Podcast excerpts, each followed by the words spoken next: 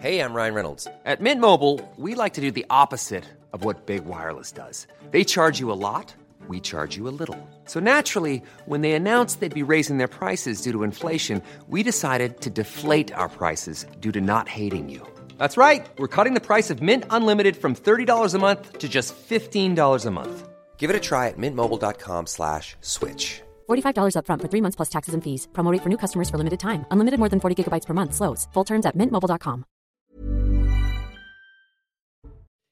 Bonsoir à tous et bonsoir à toutes. Bienvenue dans Punchline ce soir sur CNews. L'éducation nationale en deuil après la mort d'une professeure d'espagnol en plein cours ce matin à Saint-Jean-de-Luz, dans le lycée Saint-Thomas d'Aquin. C'est un adolescent de 16 ans scolarisé dans l'établissement qui l'a poignardé à mort. Il a affirmé avoir entendu des voix, être possédé. Il est actuellement placé en garde à vue. Il n'était pas connu des services de police. Une enquête a été ouverte pour assassinat, c'est-à-dire meurtre avec préméditation.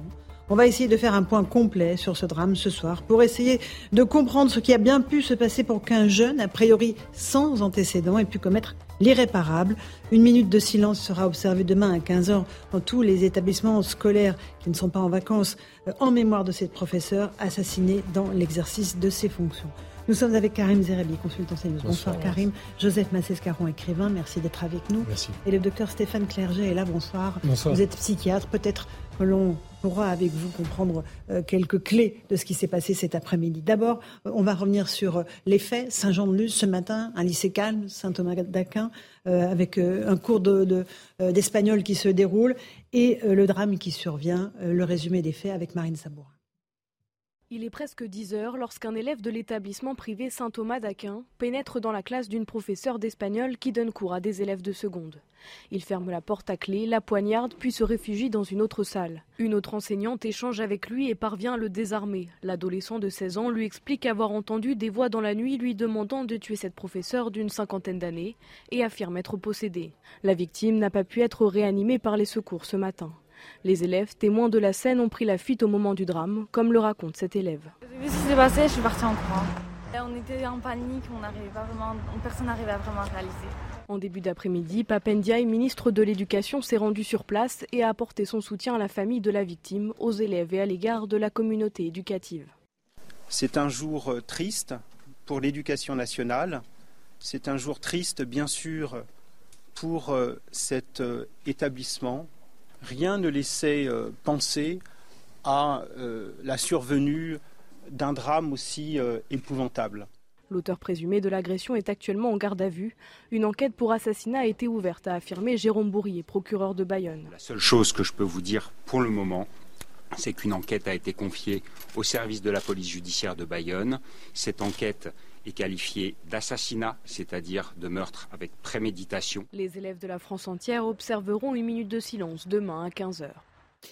Voilà pour ce rappel des faits assez terribles. On est en ligne avec euh, notre euh, envoyé spécial. Euh, Antoine Estève, bonsoir Antoine. Vous êtes avec Jérôme Pontenou. Vous êtes arrivé très vite sur place euh, dans- dans- en début d'après-midi. Racontez-nous d'abord, Antoine, euh, ce qui s'est passé. Parce que la scène euh, s'est déroulée en quelques secondes après, d'après ce que vous ont dit les, les élèves que vous avez rencontrés. Oui, on a pu rencontrer un bon nombre d'élèves qui étaient présents dans la classe avec euh, la professeure d'espagnol, mais aussi des élèves qui ont vécu les scènes qui se sont déroulées juste après, dans le couloir à côté, dans les classes juste à côté de celle de la professeure d'espagnol. Et ils nous ont tous décrit à peu près la même situation, c'est-à-dire qu'il y avait un cours calme, un cours de conversation en espagnol avec la prof. Euh, il y avait des élèves qui étaient debout et d'autres assis. Et à ce moment-là, la porte s'est ouverte. Euh, le jeune homme est rentré, a poignardé devant les autres élèves, donc la professeure d'espagnol. Il est reparti euh, assez calmement, d'après les premiers éléments qu'on a su. Euh, il est sorti de la salle assez calmement. Il est reparti dans le couloir. Il s'est réfugié dans une autre salle. Et c'est à ce moment-là, après quelques secondes de, sidération, hein, c'est ce que nous ont dit la plupart des élèves qu'on a rencontrés, cette sidération, eh bien qu'ils ont pu s'enfuir. Ils ne sont pas restés à côté de leur professeur comme on a pu euh, l'imaginer dans un premier temps. Ce sont des professeurs, d'autres professeurs, mais aussi des personnes de l'encadrement du lycée qui sont venus porter les premiers secours à la professeure qui est tombée après avoir été blessée Et là, les autres élèves ont pu se réfugier.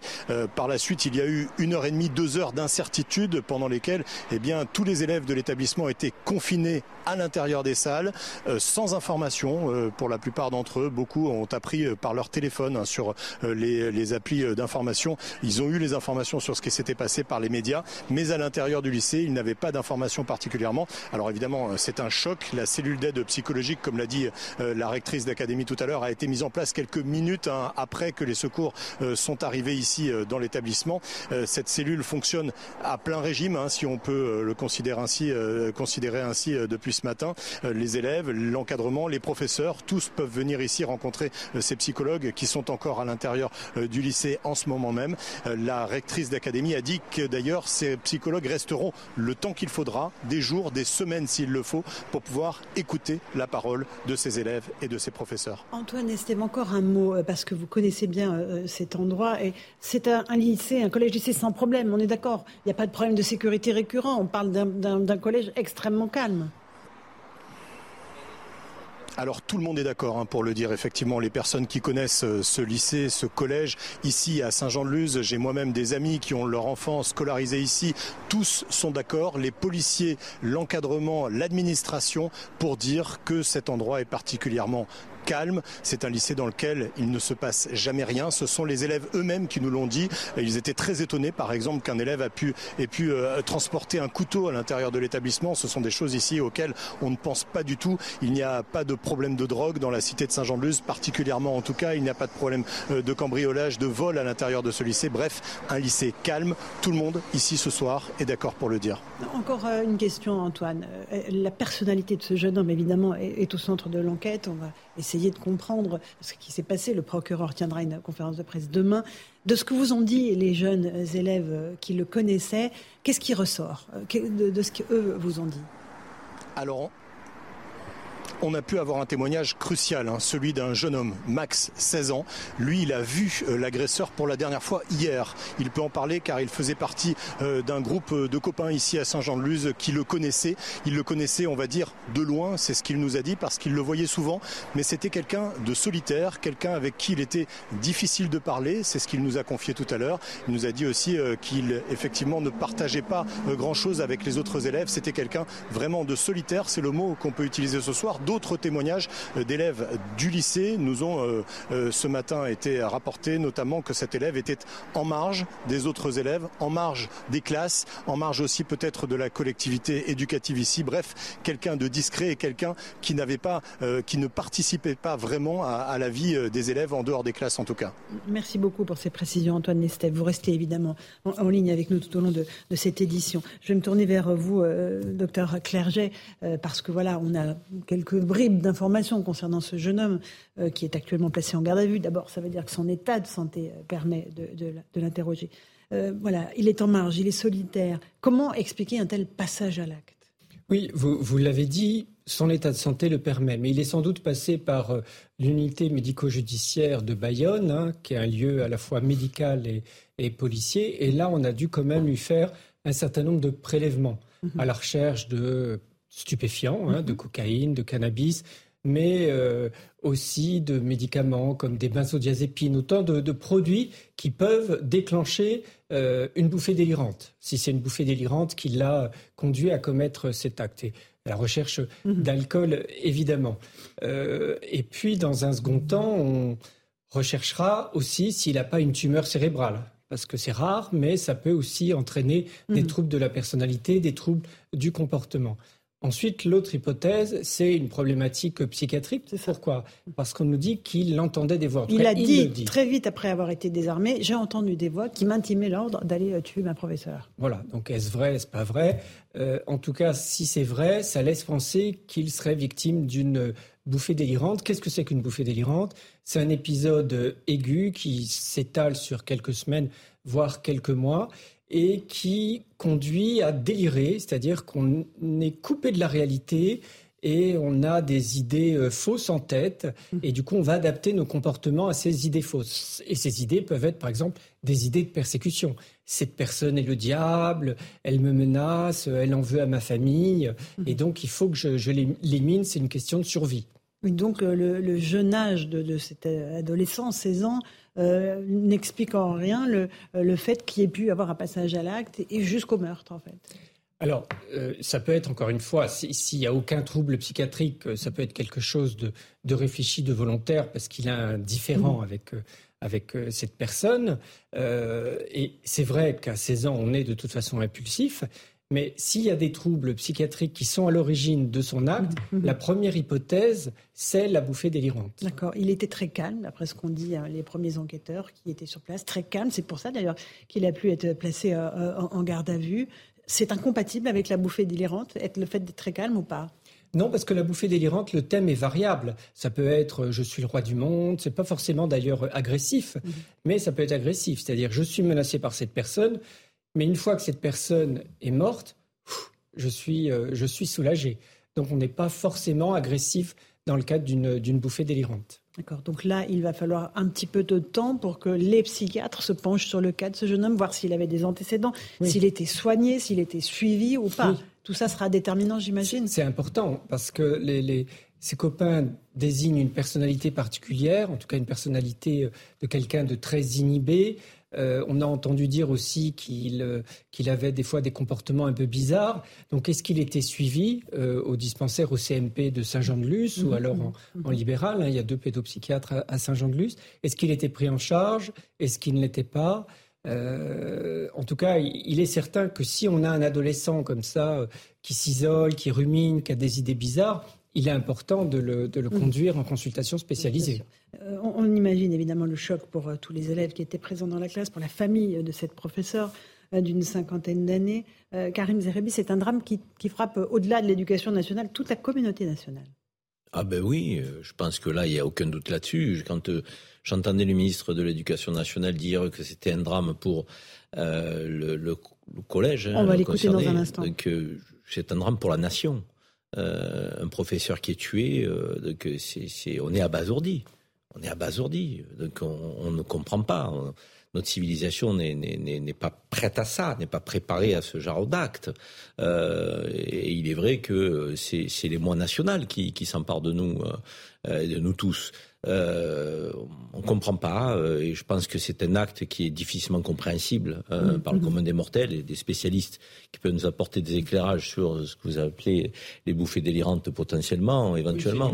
c'est une hypothèse. Donc on en saura plus au, cours des, heures qui viennent parce que l'enquête, ça y est, a commencé. Il va être expertisé, ce, garçon, par des spécialistes et autres. En tout cas, aujourd'hui, son état est compatible avec une garde à vue. C'est ça, et, ça, c'est important de le souligner a estimé, enfin a précisé que c'était une enquête qui avait été ouverte pour assassinat, c'est-à-dire meurtre avec préméditation. Je vous passe la parole, mais d'abord j'aimerais qu'on écoute le ministre de l'Éducation nationale, Papendia, il s'est rendu immédiatement sur place. Elisabeth Borne, à l'instant, euh, première ministre, euh, partage le choc et la peine de la communauté éducative, c'est ce qu'elle a dit dans un tweet. Mais d'abord on écoute le ministre de l'Éducation, Papendia, sur place. Rien ne laissait euh, penser à la survenue d'un drame aussi épouvantable.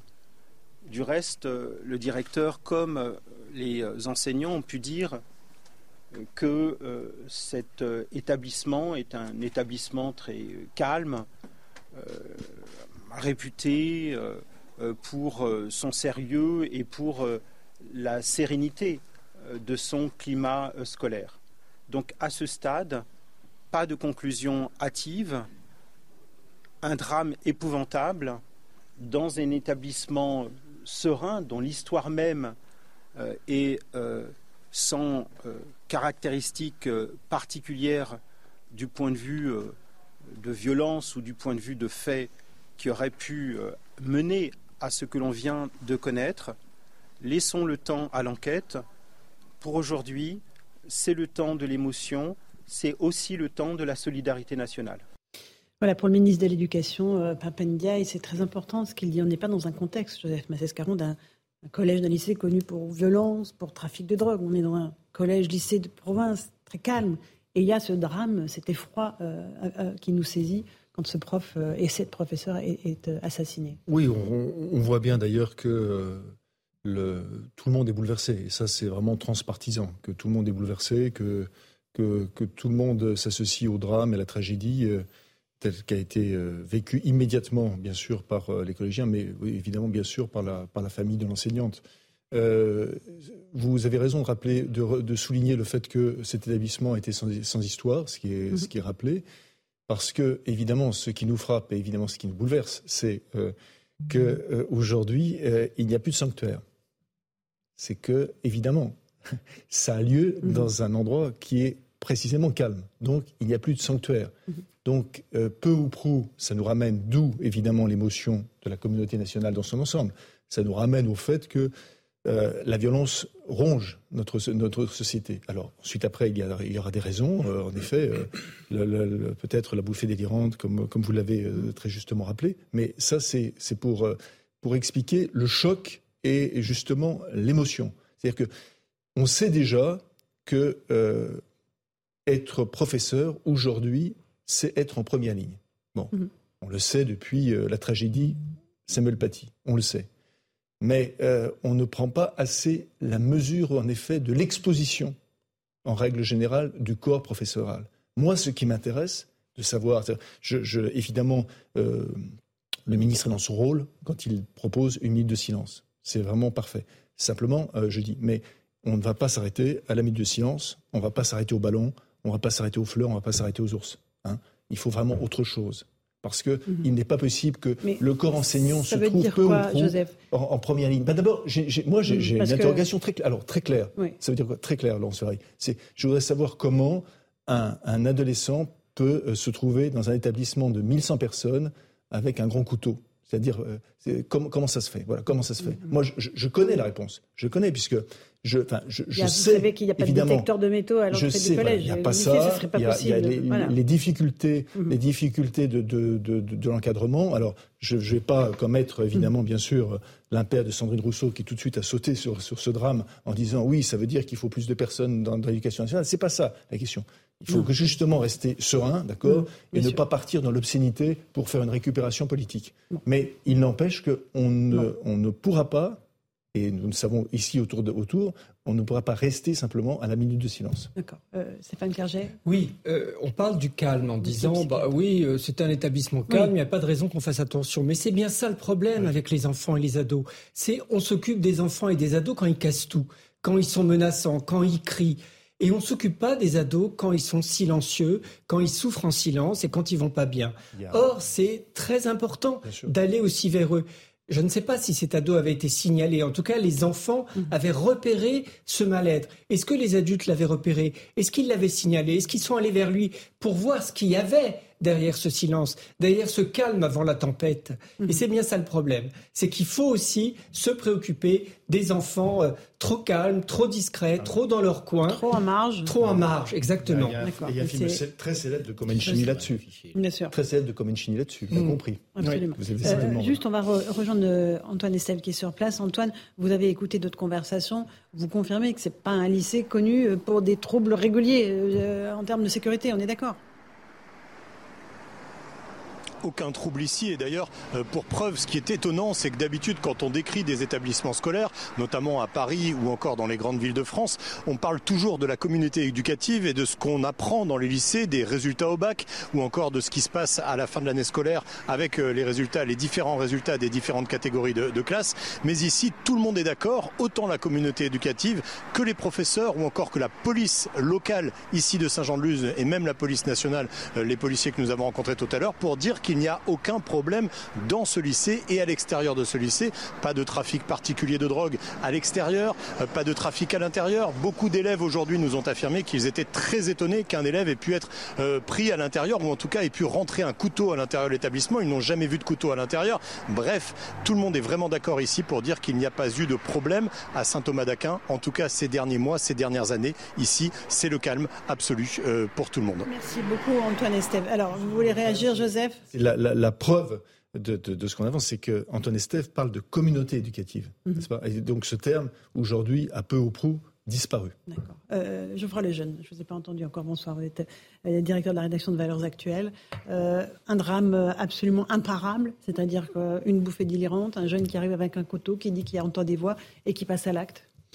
Je sais pas. En tout cas, ce que moi, ce qui, ce qui me désarme profondément, c'est que j'ai le sentiment qu'on est en face d'un vrai fait divers. Vous savez, euh, souvent on dit non, non. Euh, euh, quand on commente l'actualité et des drames, on dit c'est, pas forcément euh, qu'un fait divers. On pourrait en tirer des conclusions sur euh, telle ou telle mm. population, sur telle ou telle catégorie de criminels, etc. Là, honnêtement, quand vous voyez le, le, l'état de sidération des gens sur place, bien décrit par votre correspondant, vous avez le sentiment qu'en effet, quand vous dites imparable, je, je, oui, déjà imparable, et ensuite, et ensuite que, que rien ne pouvait être anticipé et vous ne voyez même pas quelles conclusions vous pouvez en tirer. Alors Joseph euh, souligne la question de la présence d'un couteau euh, dans un lycée, etc. Évidemment, tout ça, toutes ces questions-là se posent, mais en soi, Qu'est-ce que vous pouvez exiger de vos gouvernants pour vous prémunir de tels drames? Qu'est-ce que vous pouvez dire Voilà, vous avez raté là-dessus, etc. C'est super compliqué. Donc c'est c'est d'ailleurs, je pense, la vraie définition du fait divers, c'est mm.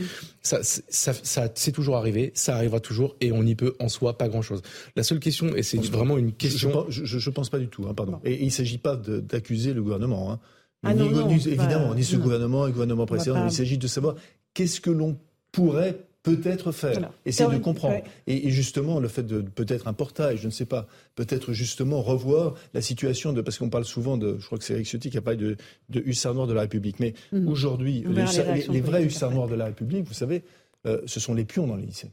Ce sont les pions, aussi bien dans l'éducation.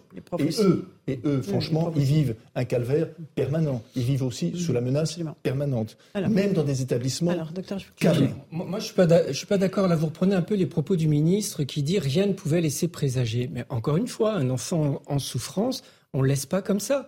Et est-ce que le médecin scolaire était au courant de l'état de cet enfant?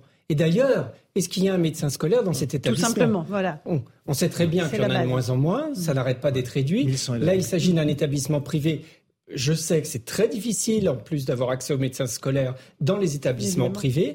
Est-ce qu'il était connu du médecin scolaire? Est-ce qu'un lien, est-ce qu'un un, programme particulier était fait pour euh, cet enfant ou est-ce qu'il était totalement livré à lui-même? Alors ça, en général, les élèves ne le savent pas. Mmh. Peut-être que la communauté éducative, prof et principale le savait. Mais on ne peut pas dire que rien ne laissait présager. Un adolescent qui souffre, c'est un adolescent dangereux pour les autres ou pour lui-même. Pour autant, chaque adolescent qui reste dans sa coquille n'est pas un meurtrier en puissance, docteur. C'est difficile de, faire la part des choses. C'est ça que moi, j'entends évidemment ce que vous dites, Joseph aussi.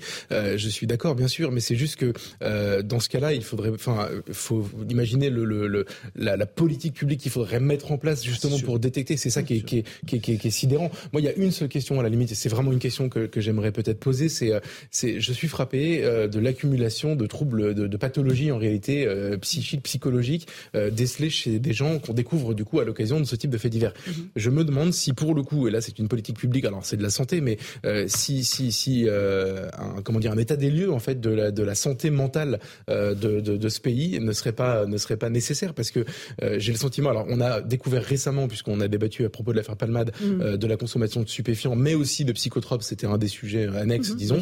de, un pays qui déprime, un pays qui déprime de plus en plus, en tout cas qui déprime plus qu'il n'a jamais déprimé.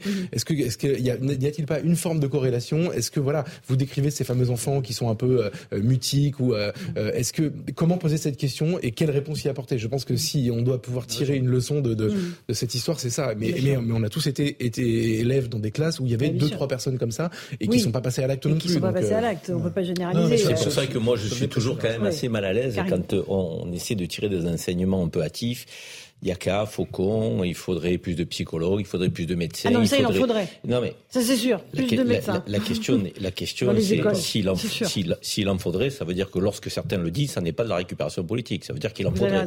Donc, mais mettons-nous d'accord. Alors, s'il en faudrait, donc ne tirons pas sur ceux qui le demandent. Mm. Donc, la réalité, c'est que derrière, après, on nous dit détecteur de métaux, détecteur de métaux. Ok, très bien, détecteur de métaux. Euh, s'il faut des détecteurs de métaux, euh, il en faut partout. Il en faut partout. Détecteur de ça veut dire qu'on on tente d'apporter des réponses, j'ai envie de dire, à tout. C'est bien. Euh, mais est-ce qu'il y a des réponses à tout? Est-ce qu'aujourd'hui, eh ben, on pourrait aller plus loin? Alors Est-ce qu'aujourd'hui, les, établissements que l'on a fait à plus de 1000 élèves sont des établissements à taille humaine? Est-ce que est-ce que c'est pas une erreur? Est-ce qu'on peut pas mieux gérer des établissements à 3 300 euh, élèves, 400 élèves? Il y, a des, il y a la communauté éducative le dit ça. C'est plus facile euh, pour un employé de rencontrer le médecin du travail que pour un lycéen de voir le médecin scolaire.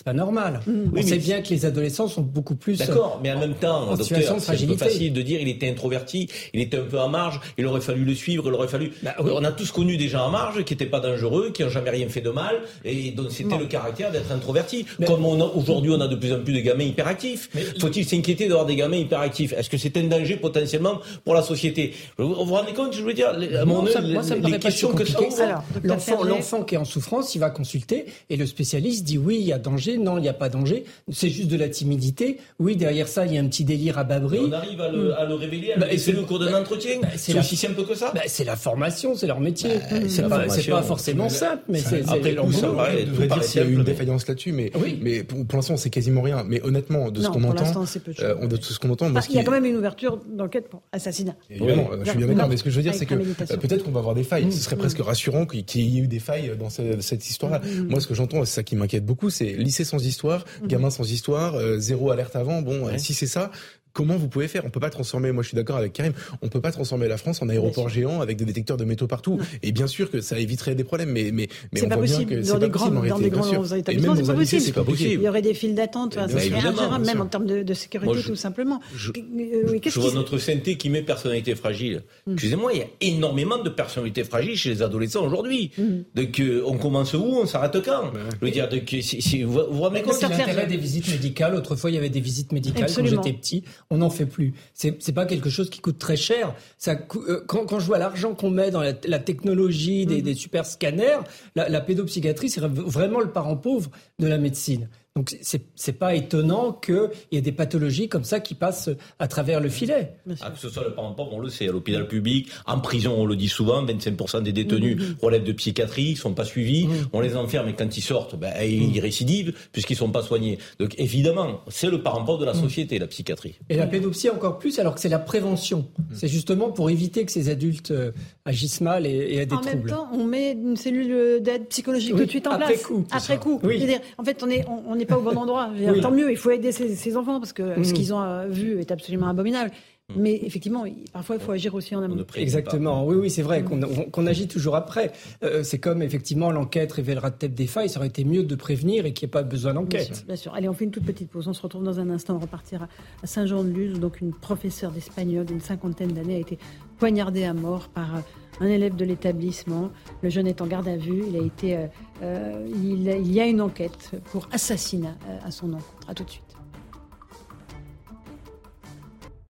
17h30, on se retrouve dans Punchline sur CNews pour évoquer ce drame, cette professeure d'espagnol qui a été poignardée à mort pendant son cours ce matin par un élève de seconde, âgé de 16 ans. Ça s'est passé dans le lycée Saint-Thomas d'Aquin à Saint-Jean-de-Luz, peu avant 10 heures. À l'instant, Emmanuel Macron euh, vient de parler sur Twitter. L'assassinat d'une enseignante à Saint-Jean-de-Luz nous remplit d'une intense émotion. Je partage la douleur de sa famille, de ses collègues, de ses élèves, de nos enseignants qui consacrent leur vie à transmettre le savoir aux générations futures. La nation est à vos côtés. Voilà pour la réaction d'Emmanuel Macron. De nombreux euh, hommes et femmes politiques se sont exprimés aussi. Euh, mais ce qui prédomine évidemment ce soir, et on va rejoindre Antoine Estève, notre euh, envoyé spécial sur place, c'est l'émotion, évidemment, c'est l'incompréhension face à cet acte a priori imprévisible. on sait aussi que demain, Antoine, le procureur de la République de Bayonne, va expliquer et faire un point un peu plus complet sur ce qui s'est passé. Effectivement, aujourd'hui, c'était le jour des autorités administratives et des hommages avec euh, le ministre de l'Éducation nationale. Cet après-midi, la rectrice d'académie qui est venue euh, tout à l'heure aussi euh, saluer la communauté éducative et rencontrer des élèves également. Mais demain, ce sera l'heure judiciaire avec la communication du procureur de la République de Bayonne. Demain après-midi, une conférence de presse où normalement on devrait en savoir un petit peu plus sur le comportement de ce jeune homme et en tout cas ce qui s'est passé à l'intérieur de l'établissement ce matin à 10h.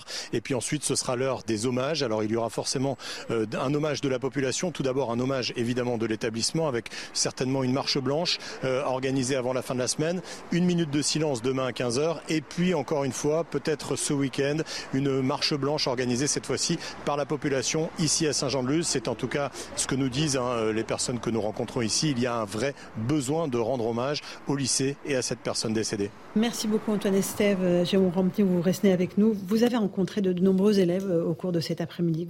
Passé devant ce, collège, Antoine. On va écouter peut-être l'une d'entre elles, la jeune Inès, euh, qui était présente et qui, a, comme tous les autres élèves, a essayé de fuir le plus rapidement possible une fois qu'elle a aperçu, entreaperçu ce qui se passait. On va écouter ce témoignage que vous avez recueilli. On est tous partis en courant, donc moi je suis partie à la routière pour mon père, enfin, la, le père de mon copine elle me chercher, voilà. Tout le monde est sorti dans les couloirs? Oui. Quand la porte s'est rouverte après, en fait, C'est ça? Et là, tu as vu ce qui s'était passé J'ai. Tu as constaté, toi J'ai vu ce qui s'est passé, je suis partie en courant. Tu l'as vu agir Oui. D'accord. Et là, tu, es, tu as su que c'était, très grave au moment où ça s'est passé Ou t'as pas, réalisé, J'ai pas réalisé, en fait. Et on était en panique, on n'arrivait pas vraiment, personne n'arrivait à vraiment réaliser. Et les profs, ils sont venus vous parler euh, Non, moi, moi je suis partie, euh, j'ai parlé avec personne. Voilà pour ces élèves sous le choc. On salue l'arrivée du commissaire David Lebars. Bonsoir commissaire. On va revenir avec vous dans un instant sur cette incrimination pour assassinat, évidemment. Euh, c'est assez lourd. Mais avant cela, on est en ligne avec Jean-Rémy Girard, qui est professeur de lettres. Bonsoir monsieur Girard. Pour la communauté de l'éducation nationale, c'est évidemment un drame. Vous êtes tous en deuil ce soir. Tout à fait, on est absolument tous déjà stupéfaits par ce qui s'est passé et tous en deuil. Hein. et au nom de mon syndicat, le SNALC, hein, je présente euh, toutes mes condoléances à la famille euh, de la collègue et on apporte évidemment tout notre soutien euh, au personnel de l'établissement ainsi qu'aux élèves, hein, dont celle qui a répondu à vos questions et qui a vu ce qui s'est passé. Ils ont été nombreux et c'est pour ça que ça va être très très important que le soutien psychologique apporté soit de qualité et soit surtout durable. Vous, les professeurs, est-ce que vous vous sentez de plus en plus en première ligne, de plus en plus menacés, visés, objet de violence de la part de vos élèves?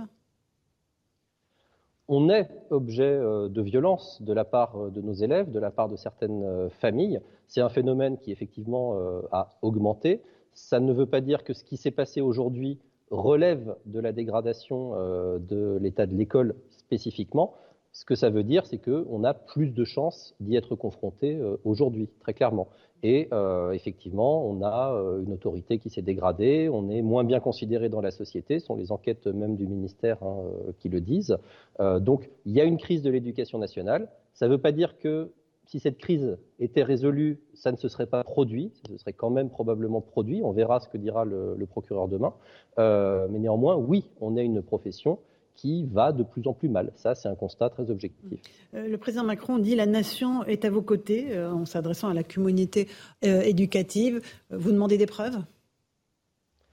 Bien sûr qu'on demande des preuves. Ensuite, il ne s'agit pas de faire aujourd'hui, alors qu'une collègue est morte, du syndicalisme en mode voilà, il faut que, faut pas que vous, faut que vous changiez de politique, il faut plus que vous fassiez ceci et cela. On va avoir un temps pour ça, bien entendu. Aujourd'hui, c'est le temps du deuil. Aujourd'hui, c'est le temps euh, du recueillement. Euh, nous étions, euh, nous, au SNALC, en, en réunion nationale aujourd'hui. Nous avons fait une minute de silence pour notre collègue. Je crois qu'il faut respecter ça avant de faire de la récupération en parlant de l'état de la société ou de mettre des portiques à l'entrée des établissements scolaires.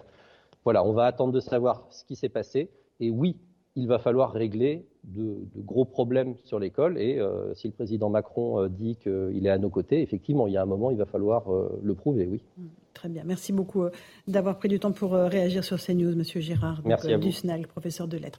Commissaire Lebar, j'en viens à ce qu'a dit les quelques mots qu'a prononcé le procureur de la République de Bayonne. Peut-être qu'on va l'écouter, comme ça, ça vous permettra d'avoir une base solide. Il s'est exprimé tout à l'heure aux côtés du ministre de l'Éducation, Papendiaï, euh, pour préciser exactement euh, quel type d'enquête avait commencé. On l'écoute. Je parle sous toute réserve des éléments qui seront euh, apportés à l'enquête et que l'auteur présumé de ces faits a été placé en garde à vue, qu'il est actuellement en garde à vue dans les locaux de la police judiciaire de Bayonne. Son état permet la garde à vue Son état permet la garde à vue. Il n'est pas connu, monsieur le procureur? Il n'est pas connu des services de police ni des services de justice. Voilà, et il y avait une dernière phrase qu'on aurait dû entendre notamment, euh, c'est qu'une enquête a été ouverte euh, contre lui pour assassinat, c'est-à-dire meurtre avec préméditation. C'est la plus forte euh, incrimination possible, commissaire Le Mars? Oui, c'est la plus forte incrimination possible et elle s'explique dès le début de l'enquête par un élément euh, objectif euh, factuel, c'est le fait qu'il avait un couteau en arrivant à l'école. Mhm. Donc de toute façon, ça n'empêche pas de requalifier, hein, de, changer de, mode de poursuite en cours d'enquête, pendant la garde à vue, après. Mais le procureur ouvre, comme on dit, largement parce qu'il est venu avec ce couteau. Ça peut mettre un élément objectif sur la préméditation. Maintenant, le deuxième élément que, je retiens de la, conférence du procureur qui est très intéressant, c'est que l'État est compatible avec la garde à vue. Ça veut dire qu'il va y avoir audition. Mhm. Donc on va avoir, euh, normalement, euh, une fois que le procureur s'exprimera, mais euh, on aura des éléments qui font que ce, jeune auteur va, s'exprimer sur les faits qui, pour lesquels il, est, il est poursuivi pour, pour l'assassinat. Et, puis euh, le, troisième point, c'est euh, le temps qui va être nécessaire à recueillir d'autres éléments, parce que être venu avec un couteau ne dit pas euh, qu'il y a un discernement complet. Il peut être partiel, il peut être mhm. bon voilà, ça peut évoluer. Son état du moment, c'est pas forcément l'état du lendemain. ce qu'on peut quand même noter, c'est que c'est le, les éléments qui sortent de l'enquête en étant prudent, c'est que les premières, la première façon dont il s'est comporté par rapport à ceux qui l'ont qui ont récupéré le couteau et qui, et qui l'ont interpellé, euh, ça a l'air quand même d'être, d'être assez confus. Donc, il faut être, faut être très très prudent euh, sur, le, sur les motifs. Et, mm. le procureur, il est, bien normal qu'il parle que demain, parce que le début de l'enquête aujourd'hui, le temps qu'il y ait, alors sur, sur un mineur, il faut, il faut faire des auditions. Est-ce qu'il y a une, procédure spécifique sur un mineur Oui, bien sûr. C'est d'abord bah, d'abord, ça va être des auditions filmées, hein, il est mineur. Euh, alors j'ai oublié un élément important, pardon, c'est qu'il n'est pas connu des services de police et de justice. Alors ça a l'air de rien, mais c'est très important. Parce qu'on n'est pas, alors on, est, on peut parler d'hyperviolence, on peut parler des problèmes euh, psychiatriques qu'il y a au sein de la société sur les mineurs ou, pas, mais on a un profil de quelqu'un qui n'est pas du tout euh, défavorablement connu. pour un mineur, ça va être des auditions filmées, il faut enclencher tous les droits. Donc pour un mineur, c'est un avocat qui va l'assister pendant les auditions. Donc tout ça fait que euh, c'est pas parce qu'il est immédiatement interpellé qu'il a été immédiatement entendu. Il a mm. des droits, comme tout individu qui est mis en cause. Il y aura des perquisitions, il va y avoir des auditions. Donc c'est vraiment demain qu'on commencera que le procureur pourra s'exprimer, pourra dire s'il y a des éléments objectifs dans l'enquête, si ça va se poursuivre, s'il va être euh, déféré ou si ça va euh, se terminer par la voie médicale. Mais tout ça, ça va, ça va arriver dans les. Et donc audition filmée, vous disiez. Pourquoi est-ce qu'on filme une audition d'un mineur Parce que c'est la loi qui le prévoit pour les mhm. mineurs et sur des affaires aussi graves, ça permet d'acter, d'avoir des supports et, euh, de, de, pouvoir revisionner et, à la justice comme à la défense, comme aux parties qui seront au procès plus tard. Est-ce que, docteur Clerget, il y a un psychiatre qui accompagne ce type d'audition ou pas du tout? Non. Non, hein, est d'accord. C'est hein. pas, pas prévu, euh, en tout cas par, euh, par le code. Mhm. Euh, mais ce qu'a dit Monsieur le Commissaire est important, c'est-à-dire que le fait qu'il y ait eu préméditation et puisqu'il a apporté le couteau, donc il avait prévu de mhm. commettre un acte, pas forcément celui-là, mais prévu de commettre quelque chose, ne signe pas un état mental normal, comme on peut le lire beaucoup sur mhm. Twitter, par exemple. C'est-à-dire que dans la bouffée délirante, paranoïaque, on est persuadé que quelqu'un euh, veut notre peau et qu'il s'agit de se défendre, par exemple, euh, eh bien, on, raisonne bien dans le cadre de ce délire. C'est-à-dire que bah, on fait tout pour, euh, pour se protéger, pour se défendre de l'agresseur, et donc on prévoit les, choses. Mais ça ne veut pas dire qu'il n'y a pas un délire. Mmh, mmh. Et dans ces cas-là, il faut un peu de temps pour que l'état normal du prévenu euh, soit euh, effectif, euh, commissaire? Non, il y, a, un levier, c'est sa capacité à répondre aux questions. Alors les policiers sont en mesure de savoir le rythme et la cadence à laquelle il va être soumis, parce qu'il y a beaucoup de questions qui vont lui être posées dans une mhm. matière qui est très sensible. Et puis il y a la, médecine qui va être euh, en mesure de dire s'il y a le moindre doute, euh, s'il est ou pas toujours dans un état compatible avec la garde à vue. S'il n'a pas son discernement pendant la garde à vue, ça n'a aucun intérêt pour l'enquête. S'il n'est pas en état de répondre, ça n'a aucun intérêt pour l'enquête. Ça, ça va même vicier l'enquête d'essayer d'obtenir des réponses parce qu'elles seront viciées par son état psychique. Enfin, moi, je suis pas psy, mais mhm. voilà. Et ça, on s'en remet au médecin. Et quand un policier a un doute sur la personne qui est en face de lui, qu'il soit jeune ou âgé, s'il y a le moindre doute, ça n'a mhm. aucun intérêt pour aucune des parties de forcer les questions et les réponses parce que de toute façon, elles ne seront pas euh, et consenties et éclairées, voire euh, même peut-être mhm. totalement à côté de, de la réalité. Donc euh, ça va se déterminer dans les heures à venir. On peut juste retenir que le procureur a dit que c'est compatible, mais dans deux heures, ça peut changer. C'est pas un état mhm. qui est donné pour toute la durée de la garde à vue. Karim Zeribi Oui, puisqu'il va être intéressant aussi dans le cadre de cette enquête, c'est avoir les témoignages de son environnement. Ce garçon avait des parents donc de la famille, un entourage proche. Avait-il remarqué quelque chose de particulier, de spécifique dans son comportement?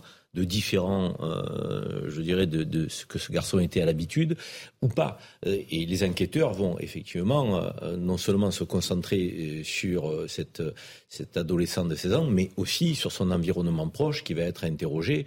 Et donc le spectre est, est part toujours, je veux dire, très large pour se resserrer petit à petit et en connaître les, les, motifs d'un acte de ce type. mais tout le monde est abasourdi et, et les enquêteurs certainement eux-mêmes euh, de, que de voir un acte de ce type, même si ce sont des professionnels euh, qui ont à gérer ce type de situation. On, ne peut pas être préparé à un tel acte. Mhm. Alors, euh, j'aimerais qu'on écoute le témoignage d'un des, élèves qui était présent ce matin au, collège Saint-Thomas d'Aquin. interrogé par Antoine Estève, il essaie d'expliquer de, ce qui s'est passé lors de cette agression.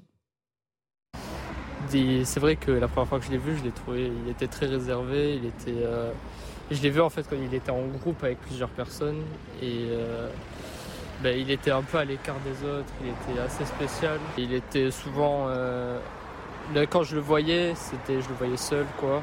Euh, je l'ai vu, je l'ai vu hier. Pour la dernière fois, je l'ai vu hier, je l'ai aperçu hier. Mais sinon, je l'ai côtoyé, en lui disant bonjour avant les vacances. moi, j'ai pas trouvé, j'ai pas trouvé qu'il était bizarre, mais il était réservé. Voilà, réservé. Euh, docteur Clerget, on peut en tirer aucune conclusion, évidemment. Voilà, on ne peut pas prédire euh, quoi que ce soit. Non, et à la fois s'ils en parlent, c'est que c'était une réserve quand même particulière. C'est-à-dire qu'on a beaucoup de témoignages, mm. d'autres ont dit qu'il était bizarre. Ce que j'entends en tout cas, c'est que les lycéens savent beaucoup de choses les uns sur les autres. Est-ce qu'il y a une communication suffisante entre les lycéens, qui sont quand même assez grands hein, pour mm-hmm. euh, communiquer, analyser, et euh, la communauté éducative, comme on dit. Est-ce qu'il y a suffisamment d'échanges, de rencontres? Parce que finalement, eux, ils sont aux premières loges pour signaler euh, des problématiques, quelles qu'elles soient. D'ailleurs, de harcèlement euh, ou de mal-être psychologique ou de, de troubles du comportement. Peut-être qu'il y aurait des choses aussi à réformer de ce côté-là avec davantage, je ne sais pas, on pourrait imaginer des réunions où euh, chacun puisse s'exprimer et faire état de ses inquiétudes ou, des propositions de solutions. On a beaucoup parlé de, l'auteur euh, de ces faits, hein, qui est en garde à vue, je vous le rappelle, hein, euh, qui est en train d'être interrogé avec cette incrimination d'assassinat. On, doit aussi parler de cette professeure d'espagnol d'une cinquantaine d'années, Antoine Estep. Vous êtes toujours avec nous depuis Saint-Jean-de-Luz avec Jérôme Rampenou. C'était une enseignante qui était très appréciée dans l'établissement. Oui, tous les témoignages convergent hein, vers euh, ces, appréciations hein, que vous donnez à, l'instant. Euh, tout le monde nous dit que c'est effectivement une, enseignante très appréciée, une enseignante avec qui les élèves avaient du plaisir à aller en cours. Vous savez, il y a parfois des enseignants qui sont un petit peu plus durs que d'autres. Alors là, effectivement, euh, on a un petit jeune, un jeune tout à l'heure qui nous a dit qu'elle avait un, un, côté un petit peu sévère, mais en même temps qu'on pouvait facilement s'exprimer avec elle, qu'on pouvait facilement parler à l'intérieur du cours, qu'elle donnait beaucoup la parole. C'est un cours de langue, ça facilite les choses certainement, mais en tout cas, tout le monde l'appréciait ici. Euh, les professeurs aussi, la communauté éducative, on a pu en parler avec la rectrice tout à l'heure, tout le monde euh, appréciait cette professeure d'espagnol ici.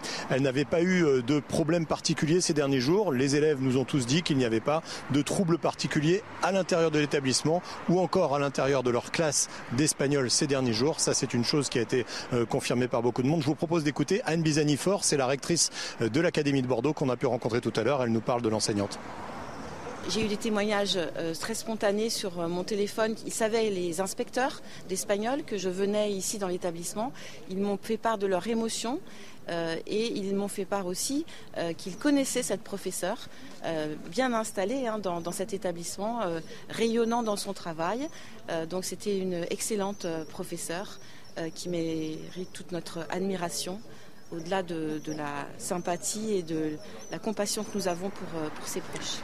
Une chose est sûre, c'est que dans cet établissement, je vous l'ai dit, il n'y avait pas de troubles particuliers ces derniers jours, mais c'est aussi euh, la fierté hein, de cet établissement euh, d'avoir justement euh, pas de problème et puis des cours qui se déroulent bien. Ici, les élèves nous l'ont tous dit, les parents d'élèves aussi qu'on a pu rencontrer tout à l'heure. C'est un établissement calme, un établissement dans lequel l'enseignant se déroulait, l'enseignement se déroulait plutôt bien. Merci beaucoup Antoine Estève et Jérôme Rampenou sur place à Saint-Jean-de-Luz. Geoffroy Lejeune, euh, on, on peut, pour l'instant, à l'heure où on se parle évidemment, pas expliquer euh, l'inexplicable. On peut peut-être faire le constat voilà, d'une violence désinhibée. Est-ce qu'on peut aller jusque-là ou il faut attendre encore euh, les résultats de cette enquête? C'est particulièrement délicat en réalité. Votre question est, très gênante. Enfin, je vous reproche pas de la poser. Vous avez bien raison. Mais tout à l'heure, le professeur de lettres que vous avez eu euh, en duplex vous disait attention à la récupération si on parle de euh, portique dans les lycées euh, ou d'état psychique de la société. Je suis désolé de dire qu'en réalité, ça reste notre rôle. C'est-à-dire qu'il y a des policiers qui enquêtent et qui mm-hmm. dont le rôle est d'apporter des réponses sur ce qui s'est passé. il y a une, une administration dans l'éducation nationale qui est chargée de, de, trouver des solutions. Et nous, sur les plateaux de télévision, on est là pour poser des questions qui dépassent le cadre de ce simple fait divers. Euh, et donc on est là pour le faire. Je pense que c'est absolument normal. Après on n'est pas d'accord et c'est mm. l'objet du débat. Euh, moi pour répondre euh, pour répondre à votre question, j'espère que l'enquête apportera des réponses. C'est-à-dire en fait euh, le, ce qui rend fou dans ce type de drame, c'est qu'est-ce qu'on aurait pu éviter. Mhm. Pour l'instant, je suis désolé, je ne vois pas. Je ne vois mhm. pas. Euh, non connu des services de police, mhm. euh, les, les, élèves le décrivent comme quelqu'un de réservé, ce qui n'est pas en soi une alerte euh, suffisante. Euh, et cette professeure n'avait pas spécialement de problème. Je, tout le monde a fait la comparaison assez spontanément avec Samuel Paty, même si comparaison n'est pas raison. Mais dans le cas de Samuel Paty, il y avait eu des alertes, beaucoup. il y avait eu mobilisation sur les réseaux sociaux et il y avait un professeur qui avait été accusé d'avoir été islamophobe dans son cours parce qu'il avait parlé. Bon, ça faisait beaucoup qui était menacé déjà. Et qui était déjà menacé et qui mm. demandait à ses collègues de l'accompagner pour rentrer chez lui. Donc là, il y avait de quoi se dire bon bah on n'a pas été au niveau, personne mm. n'a été au niveau de ce qui s'est passé. Qu'est-ce que vous voulez dire dans le cas de Saint-Jean-de-Luz? Qu'est-ce que vous voulez dire? Comment vous auriez pu l'éviter? Lorsqu'il y a un récidiviste qui commet un acte ignoble. Un récidiviste, effectivement, bien sûr. Mais là, il n'y a aucun indicateur, il n'y a aucun élément. Je vais être en désaccord. Euh, on est avec Geoffroy, mais je vais être en désaccord. Pourquoi? Pourquoi? Parce que euh, bien sûr, il a raison sur euh, Samuel Paty, c'est autre chose, même si évidemment, euh, spontanément, on peut rapprocher. mais sans aller jusqu'au sans aller jusqu'au meurtre, qu'est-ce qui fait qu'aujourd'hui, des professeurs, et là, nous avons des dizaines et des dizaines d'exemples, puissent être agressés en plein cours, qu'un élève se lève, aille vers le professeur et le gifle, mmh. qu'un élève se lève, aille vers une... et généralement c'est une femme, hein, d'ailleurs entre parenthèses, et euh, la met à terre, euh, etc., ou lui balance quelque chose. qu'est-ce qui s'est passé pour que cet événement, pour que la figure du professeur, donc je ne préjuge pas, je, pose juste la question, mhm. je ne peux pas ne pas être frappé par ça, soit, c'est-à-dire vous êtes professeur, vous enseignez, et vous allez recevoir un coup de couteau de cuisine mhm. en pleine poitrine, en, pleine poitrine. Il y a, il y a Parce que vous représentez quelque chose? Parce que, mm. parce que, oui, justement, ça m'intéresserait psychologiquement. C'est pourquoi, pourquoi, en tout cas, cette figure, la figure du professeur aujourd'hui, aujourd'hui, mm-hmm. elle est, et, pas simplement, en effet, mm. d'une violence qui peut, évidemment, euh, enfin, qui, qui, qui, est dramatique, qui est une tragédie, mais euh, que l'on puisse en effet parfois gifler un professeur, bousculer un professeur, mettre à tête un professeur. Cette question, on peut l'élargir. Le nombre de refus d'obtempérer, le, nombre de refus d'obtempérer comme vocation à tuer des fonctionnaires de police. Comment en est-on arrivé là Je veux dire, que le nombre de, personnels soignants agressés violemment aux urgences. Comment en est-on arrivé là Je veux dire, tous ces, sanctuaires de la République, donc euh, aujourd'hui, sont mis à mal et on voit les personnels en danger. C'est un phénomène de société qui, malheureusement et dramatiquement, est un phénomène de société et pas simplement de l'éducation nationale. Commissaire Lebar, ah, si. c'était imparable? Je ne sais pas. Voilà, mm. c'est. Mm. Je pense que personne ne sait euh, autour de ce plateau. Euh, les enquêteurs vont, j'espère aussi le savoir. On a oublié de dire quelque chose quand même. Euh, il y a une urgence. alors, avant de penser à la famille, à la victime et à sa famille, parce que c'est un drame épouvantable, il y a d'autres victimes, et là, il y a une urgence, c'est les élèves qui ont assisté à ça. Mhm. Ils ont assisté à un meurtre en direct. Je peux vous dire, euh, pour connaître des éléments dans ma vie professionnelle euh, qui sont des chocs comme celui-là, et celui-ci est très en haut de la pile, euh, il n'y a pas intérêt à se rater sur la prise en charge de ces élèves, parce qu'ils vont être à la fois victimes, ils le sont déjà, mhm. de ce à quoi ils ont assisté, et interrogés aussi pour dire Qu'est-ce qu'ils ont pu savoir ou, ou dire du meurtre. Je précise que dans des groupes, en général, dans des classes, il y a des groupes WhatsApp. Les jeunes se parlent. Donc peut-être qu'on va chercher de l'information. D'ailleurs, on va le faire en tant qu'enquêteur. On va demander d'avoir accès aux groupes qu'il y a pu y avoir sur les réseaux sociaux. Parce que souvent, on trouve beaucoup de choses dans les conversations entre jeunes. Et on va peut-être trouver des signaux faibles. Euh, je préférerais, moi, en tant que policier euh, et en tant qu'enquêteur, non pas pour les victimes, mais peut-être parce que tout le monde va se poser la question est-ce que ça aurait pu être évité? Parce que tout le monde après peut se regarder dans le miroir. Euh, imaginez qu'il y a un passage à l'acte, une bouffée délirante, peu importe. Mais dans ces cas-là, les parents aussi vont euh, se retrouver à rendre des comptes sur le fait que est-ce que leur enfant allait bien? Enfin, tout ça, mmh. c'est un drame collectif euh, immense. Moi, je trouve pas choquant qu'on puisse parler d'hyperviolence parce que on peut que constater que l'école c'est plus un sanctuaire. Hein. C'est euh, c'est quand même c'est ça votre message. Hein. Il y a des profs qui sont euh, tabassés euh, et ça fait marrer la classe parfois. Mm-hmm. Bon là je pense que ça n'a fait rire personne parce que c'est filmé. Enfin, il y a un, sujet d'hyper violence dans la société, mais c'est vrai que si on élargit on va pas en sortir. Ou de psychiatrie, c'est pas mon domaine, mais de toute façon le lien et la frontière, on a déjà débattu de beaucoup d'affaires où le lien parfois c'est très compliqué. Euh, S'il y a le discernement, déjà ça permet d'avoir des réponses. Donc voilà, on a un drame terrible. C'est demain qu'il y aura plus de réponses et les enquêteurs vont commencer à en obtenir quand ils auront déjà des premières auditions. Absolument. Docteur Clerget, là-dessus, sur par ce rapport, point précis. Oui, par rapport à, l'hyperviolence, c'est mm. vrai que les chiffres sont là. Depuis une vingtaine d'années, le nombre d'actes violents dans notre société a augmenté, celle des adultes et aussi celle des adolescents. En général, ça va de, de pair.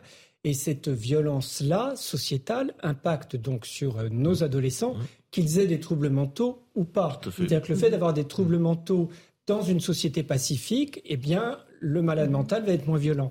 Il va l'être davantage dans une société violente. Maintenant, par rapport effectivement aux professeurs, mhm. pourquoi est-ce qu'ils sont euh, si agressés? Moi, je crois qu'ils sont agressés pour deux raisons. La première, c'est qu'on maintient les élèves maintenant au lycée, euh, coûte que coûte, euh, mhm. qu'ils soient bons élèves, qu'ils soient bien en classe, qu'ils aillent bien ou mal. Il faut absolument qu'ils restent en classe. Avant, les, mhm. les élèves plus en difficulté restaient moins au lycée. Et puis aussi, les professeurs sont les seuls maintenant à s'occuper des ados. Absolument. Donc, quand les ados vont Et mal, ils sont parfois seuls.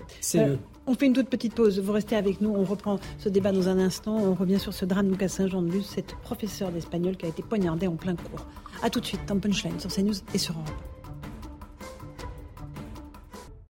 Bonsoir à tous et bonsoir à toutes. Bienvenue dans Punchline ce soir sur CNews et sur Europe 1. Le drame à Saint-Jean-de-Luz. Un élève de 16 ans a été poignardé à mort une enseignante d'espagnol. Ce matin, pendant un cours, l'adolescent qui est actuellement placé en garde à vue au commissariat dit avoir entendu des voix. Il a affirmé être possédé.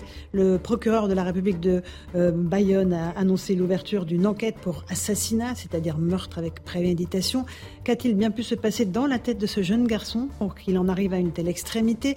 Y avait-il ou non un signalement particulier le concernant. La sécurité dans les collèges et les lycées doit-elle être renforcée? On entendra le ministre de l'Éducation nationale, Papendiaï, expliquer que rien ne laissait présager un tel drame. On en débat dans un instant dans Punchline, juste après le rappel des titres de l'actualité de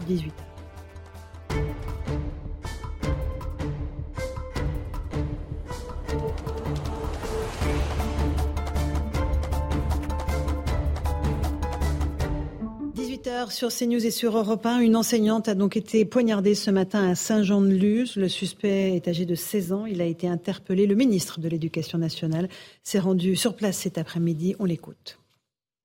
C'est un jour euh, triste pour l'éducation nationale.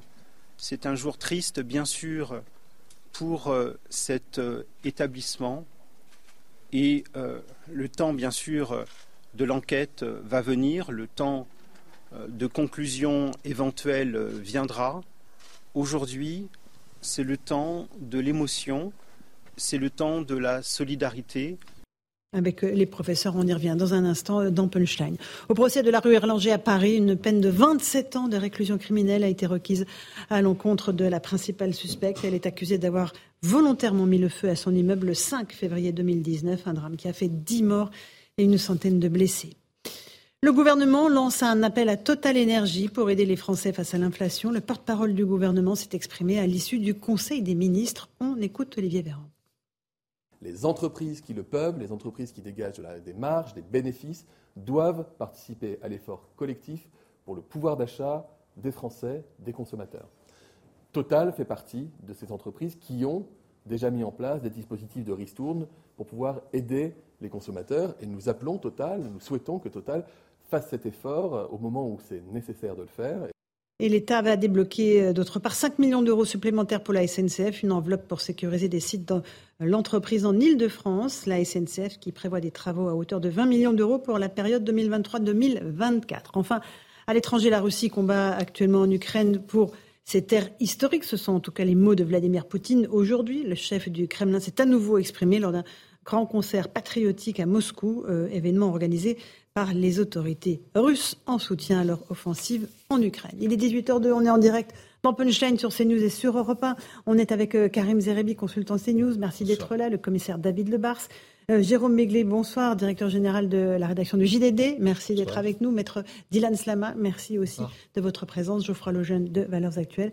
Et nous sommes avec euh, le psychiatre, c'est Stéphane Clerget. Bonsoir, docteur. On va faire le point évidemment sur ce qui s'est passé à Saint-Jean-de-Luz, ce jeune de 16 ans qui s'est dit euh, habité par des voix, qui a eu une impulsion euh, pour aller tuer sa professeure d'espagnol.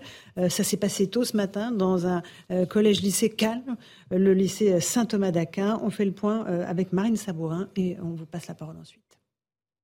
Il est presque 10 heures lorsqu'un élève de l'établissement privé Saint-Thomas d'Aquin pénètre dans la classe d'une professeure d'espagnol qui donne cours à des élèves de seconde. Il ferme la porte à clé, la poignarde, puis se réfugie dans une autre salle. Une autre enseignante échange avec lui et parvient à le désarmer. L'adolescent de 16 ans lui explique avoir entendu des voix dans la nuit lui demandant de tuer cette professeure d'une cinquantaine d'années et affirme être possédé. La victime n'a pas pu être réanimée par les secours ce matin. Les élèves, témoins de la scène, ont pris la fuite au moment du drame, comme le raconte cet élève. J'ai vu ce qui s'est passé, je suis partie en courant. On était en panique, on pas vraiment, personne n'arrivait à vraiment réaliser. En début d'après-midi, Papendiaï, ministre de l'Éducation, s'est rendu sur place et a apporté son soutien à la famille de la victime, aux élèves et à l'égard de la communauté éducative. C'est un jour euh, triste pour l'éducation nationale. C'est un jour triste, bien sûr, pour euh, cet euh, établissement, rien ne laissait euh, penser à euh, la survenue d'un drame aussi euh, épouvantable. L'auteur présumé de l'agression est actuellement en garde à vue. Une enquête pour assassinat a été ouverte, a affirmé Jérôme Bourrier, procureur de Bayonne. La seule chose que je peux vous dire pour le moment, c'est qu'une enquête a été confiée au service de la police judiciaire de Bayonne. Cette enquête est qualifiée d'assassinat, c'est-à-dire de meurtre avec préméditation. Les élèves de la France entière observeront une minute de silence demain à 15h. Voilà pour les faits. Antoine Estève est notre correspondant dans la région. Vous êtes sur place avec Jérôme Rampenou. Euh, ça s'est passé extrêmement vite, cette agression au couteau. En quelques secondes à peine, c'est cela, Antoine? Effectivement, et on en sait un petit peu plus ce soir parce qu'on a pu avoir deux témoignages très importants. Tout d'abord, celui d'une jeune fille qui était dans les premiers rangs de cette salle de classe au moment où ça s'est produit et celui d'un jeune homme qui était lui à l'extérieur, un petit peu plus loin dans une autre salle de classe qui a pu nous raconter notamment ce qu'il a entendu. Cette jeune fille nous dit que euh, le jeune homme est surgi, a surgi à l'intérieur du cours, il a ouvert la porte, il a refermé la porte à clé derrière lui, il a poignardé la professeure, il s'est retourné, il est ressorti et c'est à ce moment-là, après un temps de sidération, c'est elle-même qui nous a raconté ça tout à l'heure, quelques secondes de sidération, et eh bien que tous les élèves ont eu très peur, ont paniqué et sont sortis de la salle en courant pour aller se réfugier soit à l'accueil euh, de l'établissement, soit dans d'autres salles. Et on a eu le témoignage de ce jeune homme aussi qui nous raconte les cris à l'intérieur de l'établissement. C'est par ces cris qu'ils ont été mis en alerte. Vous savez, il y a euh, tous les ans un, exercice d'alerte attentat dans les classes des, élèves. Et eh bien, ils nous ont euh, évoqué ces, ces exercices cet après-midi en nous disant que ça ressemblait vraiment à ce qu'ils ont vécu habituellement. On leur a demandé de rester confinés à l'intérieur des salles entre 1h30 et 2h en fonction des, des salles euh, et de l'évacuation de, l'établissement. Et ils sont restés dans ces salles sans information. On leur disait qu'il se passait quelque chose à l'intérieur de l'établissement, qu'il y avait une opération de police, mais ils n'ont pas eu plus d'informations. Et ce témoignage est très important aussi pour vous dire qu'en fait tout s'est déroulé en quelques instants, quelques secondes sans doute, entre le moment où le jeune homme est rentré et le moment où il a été maîtrisé dans la salle dans, laquelle il s'était réfugié euh, par euh, des professeurs qui sont venus le voir, discuter avec lui et surtout le maîtriser et lui retirer son arme. Merci beaucoup pour ces précisions, Antoine Estève et Jérôme Rampenou euh, sur place à Saint-Jean-de-Luz. Docteur Clerget, une bouffée délirante. Est-ce qu'on peut parler de cela à propos de cet élève qui dit avoir entendu des voix dans la nuit euh, et qu'avec euh, ressentir une injonction pour aller tuer son professeur? Oui, s'il a une maladie psychiatrique, il est probable que c'est la cause, hein, une bouffée délirante, un épisode psychotique aigu. Ça survient à l'adolescence, parfois chez un jeune adulte, ça peut être unique dans la vie, ça peut se répéter et une fois sur deux, ça évolue vers une maladie psychiatrique chronique, euh, schizophrénie, bipolarité euh, euh, ou autre. Alors, c'est quelque chose qui peut démarrer à bas bris, c'est-à-dire qu'il est ça a été prémédité, mais il est possible que ça, depuis plusieurs semaines, il rumine ça avec alors les thèmes sont variables. Là, il parle de possession, donc euh, ça peut être un thème mm. mystique. Cette professeure est le diable, elle m'en veut, elle est dangereuse. Et, donc il, délire tout seul, silencieusement. Et souvent, le passage à l'acte est précédé de, troubles du sommeil. Ça, c'est un signe important, l'insomnie. Est-ce qu'il dort pas pendant euh, plusieurs mm. nuits, ce qui, ce qui aggrave évidemment euh, le trouble? La crise, en tout cas. La crise, mm-hmm. voilà. Et ensuite, il y a le passage à l'acte. La cause, elle n'est pas connue, elle est psychiatrique, il y a des facteurs génétiques. Mhm. Maintenant, ça peut aussi être induit par des prises de toxiques mhm. et même le simple cannabis. Stupéfiant, voilà, oui. Stupéfiant, mais même simplement le cannabis, on parle de drogue douce, ça peut entraîner des bouffées délirantes, c'est une cause fréquente.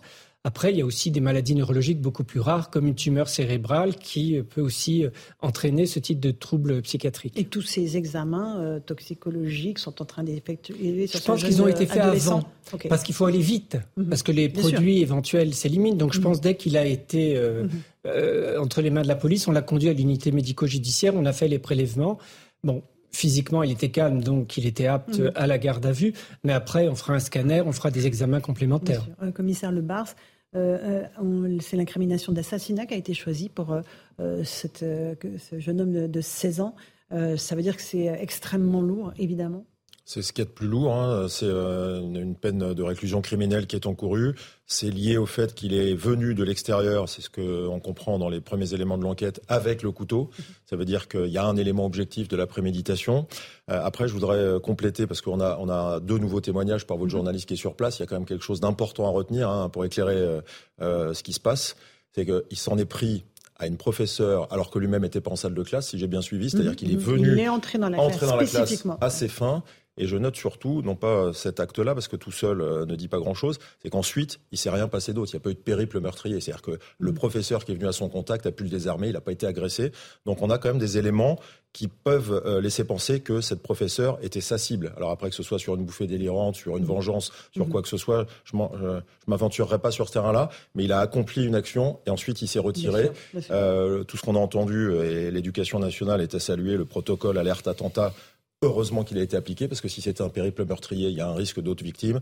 Et de ce côté-là, il faut aussi saluer euh, ces exercices. Hein. On a tous progressé collectivement. Mm. Mais voilà, ça, c'est un élément très important qui sort ce soir des deux témoignages. C'est cette professeure-là qui était visée et personne d'autre. Maître Dylan Slama, que risque un mineur euh, qui, euh, sur qui pèse ce, Justement, j'allais apporter deux nuances. La première, c'est vrai que pour assassinat, la peine encourue, c'est la perpétuité. Maintenant, il y a deux nuances à apporter. La première, c'est que pour un mineur, c'est plus la perpétuité, c'est 20 ans si l'excuse de minorité est retenue, ce qui n'est pas automatique mais ce qui arrive quand même assez régulièrement.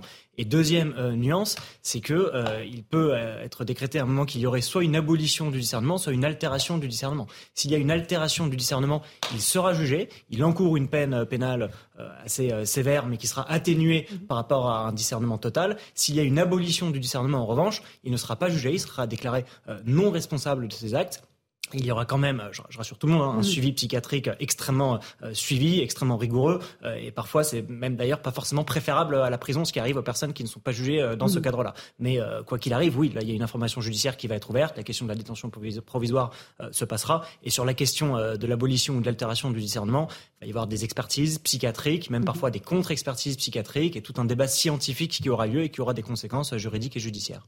Jérôme Begley du JDD, on, on ne peut pas en tirer des leçons nationales, évidemment ni sur la sécurité dans les collèges et lycées. Là, on est sur un fait extrêmement isolé, très précis, avec euh, quelqu'un qui dit euh, être possédé. Ce qui est frappant, c'est deux choses. C'est d'abord la facilité avec laquelle il est possible de tuer. On entend que ce jeune homme avait pris un couteau d'une lame de 15 cm. C'est beaucoup, mais ce n'est pas un ustensile de cuisine exceptionnel chez soi. Je le mets dans ma poche ou dans un sac, je me déplace de chez moi à l'école ou dans laquelle je suis, je rentre dans une salle de classe, c'est un truc banal, et j'arrive près de la professeure ou du professeur, je retire le couteau, je tue. C'est autant de gestes mis bout à bout simples.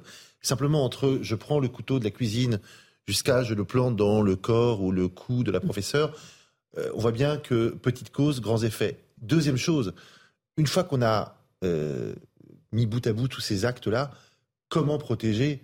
Ben, C'est impossible. On ne va pas se raconter des histoires. Euh, ce qui, moi, me, frappe, c'est la facilité avec laquelle aujourd'hui on peut tuer.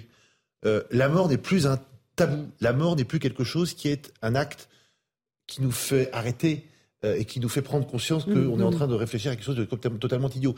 Est-ce que c'est la violence qui s'est banalisée dans nos sociétés? Est-ce que c'est les jeux vidéo, comme l'ont dit certains? Est-ce que mm. c'est... J'en sais rien. Extrêmement difficile que chez des gens plus jeunes, chez des adolescents ou des jeunes adultes, tuer, mourir, donner la mort, blesser, c'est devenu plus grand-chose. Et c'est ça qui, fondamentalement, dans nos sociétés, m'inquiète. Allez, une petite pause, on se retrouve dans un instant euh, sur le plateau de Punchline, sur CNews et sur Europe 1. On repartira sur place à Saint-Jean-de-Luz, euh, rejoindre le correspondant d'Europe 1, Benjamin Péter. À tout de suite. 18h, euh, pratiquement 17, on est en direct sur Europe 1 et sur CNews dans Punchline. On revient sur ce drame, cette professeure d'espagnol qui a été poignardée à mort ce matin pendant son cours euh, à Saint-Jean-de-Luz par un élève de seconde âgé de 16 ans. On va rejoindre sur place le correspondant d'Europe 1, Benjamin Peter. Bonsoir Benjamin. Vous avez une information, euh, on se posait la question il y a quelques instants, et cet élève était-il présent dans le cours ou est-il rentré dans la salle de classe pour aller perpétrer son acte? Vous avez des informations oui, euh, effectivement, selon des, sources proches de l'enquête, on a vérifié cette information. Il semblerait qu'il soit bien dans le cours hein, au moment où les, faits se produisent. Ce, jeune homme, alors ce qu'on nous explique ici, c'est qu'il s'agit d'un jeune garçon de, seconde, donc qui est, arrivé dans cet établissement euh, privé très réputé en, septembre dernier. Euh, ce que, m'expliquait en fait l'évêque de Bayonne, dont dépend cet établissement, hein, c'est que le, directeur de, ce collège-lycée, hein, donc Saint, Thomas d'Aquin, avait été étonné, frappé lors de l'entretien préalable qu'il avait eu avec lui par, bah, par son engagement par sa volonté de, prendre un nouveau départ dans un établissement très exigeant. Ce, jeune homme n'était pas du tenu des services de police, ça on, le sait également. Il n'avait fait l'objet d'aucun signalement au sein de l'établissement. Et tous ceux qui l'ont croisé, quand on, en parle avec des jeunes ici, euh, décrivent vraiment un, garçon euh, normal, sans histoire. Il était donc euh, bien dans cette classe, il assistait au cours d'espagnol et s'est levé euh, après le début du cours euh, vers 10 heures. Il aurait fermé la porte en fait, il se serait dirigé vers la porte pour la fermer et ensuite se serait dirigé vers cette professeure d'espagnol pour la frapper en plein thorax avec une arme blanche qui était d'après les témoignages emballée dans du papier. L'agresseur se serait alors réfugié dans la salle de classe voisine et c'est un professeur qui a réussi à récupérer l'arme et à qui le, le jeune homme aurait donc expliqué qu'il avait entendu des voix, qu'il avait eu cette bouffée délirante, ces voix qu'il aurait donc incité à, passer à l'acte. Alors les autres élèves ont, quitté les lieux euh, en panique. Toutes les autres classes ont donc été euh, confinées pendant deux longues heures sans trop savoir ce qui était en train de se passer, en cherchant bien sûr des informations sur, euh, sur leur téléphone et dans l'angoisse que vous pouvez bien entendu imaginer. Alors une enquête a été ouverte par la police judiciaire, c'est ce que nous confirmait tout à l'heure le, procureur de la République pour assassinat, donc pour meurtre avec préméditation. Et l'agresseur présumé est actuellement donc entendu sous le régime de la garde à vue, son état ayant été jugé compatible donc avec cette garde à vue. Merci beaucoup pour toutes ces précisions, Benjamin Peter d'Europe 1. Commissaire Le Bars, effectivement, là, euh, on, sait qu'il est donc présent dans la classe, d'après Benjamin Peter. Il se lève pour aller fermer la porte, puis aller agresser sa, professeure. Euh, on, est, euh, assez peu dans un un, schéma désordonné. On est sur quelque chose de très froidement euh, exécuté. Oui, oui, j'avais euh, mal compris précédemment le, reportage précédent. On avait cru comprendre qu'il était rentré dans la classe mm. assez fin. Bon, le, résultat est le même, il est dramatique. Il s'en est pris à sa professeure. Ce que je retiens, c'est qu'il s'en est pris à sept professeurs et qu'ensuite l'acte était terminé. Euh, si on comprend mieux, le couteau a été retrouvé. Une autre prof a pu discuter avec lui. Donc, il avait commis son acte. Il n'y avait pas de périple meurtrier. Donc voilà, on est sur un, sur un acte dramatique, unique et non mm. pas sur sur, je dirais, un périple meurtrier qui aurait pu toucher d'autres victimes. C'est le, moindre mal. Mais je, je le redis, le, ce soir, les victimes, maintenant qu'il y, a un mort et qu'il y a une affaire dramatique, ce sont tous les élèves qui ont assisté à ça. Eux, eux ils sont vraiment à prendre en charge rapidement, euh, mm. parce qu'en plus, ils vont subir l'enquête, et l'enquête, euh, dans, un moment comme mm. ça, euh, je, rebondis sur ce que j'avais laissé sous-entendre. Hein. S'il y a des groupes WhatsApp et qu'il y a des choses qui se disent entre jeunes, parfois les signaux entre jeunes, ils sont pas visibles. Hein. Il y a mm. des jeunes qui disent des bêtises et on peut se dire qu'il il est fort en gueule, mais il passera pas à l'acte. Donc ça va être très compliqué aussi à gérer ça. pour les parents, pour les enfants, il va falloir leur apprendre à ne pas culpabiliser, à, à, débriefer. Hein. C'est pas, pas d'autres mots, des, séances qui, nécessitent, euh, quand on voit des choses comme ça, même quand on est professionnel, pompier, policier, quand on assiste à des choses comme ça, c'est déjà très dur, on est marqué à vie. Mm-hmm. Alors imaginez quand vous êtes mineur dans une classe. Mm, euh, deux questions aux psychiatres qu'on a sur le plateau. Un, euh, le scénario, c'est ce qu'on disait, a été froidement exécuté. Il est dans la salle de classe, il se lève pour fermer la porte. Il va pour frapper la professeure et il s'en va. Est-ce qu'on peut, c'est compatible avec une bouffée délirante, cette espèce de calme apparent? Oui, il y a un côté très systématisé. Euh, presque paranoïaque. Alors c'est très technique, mais dans les délires paranoïaques, euh, il n'y a pas, pas d'agitation inutile, on a un objectif et on peut apparaître très normal euh, à côté. Donc ça peut être effectivement une bouffée délirante de nature paranoïaque.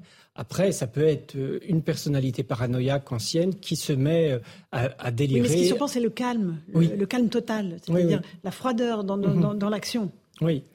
Oui, oui, non, ça, ça, peut s'inscrire effectivement dans, un trouble de la personnalité euh, paranoïaque mm-hmm. qui se met secondairement euh, à délirer. C'est une, hypothèse diagnostique qui correspond à, mm-hmm. ce type de comportement, à ce type de profil. La deuxième question, c'est comment on prend en charge les élèves qu'évoquait le, le, commissaire Lebars. Qu'est-ce que voilà, ils sont très vite euh, reçus par un psychologue. Il y a une cellule d'aide qui a été mise en place dans l'enceinte de l'établissement.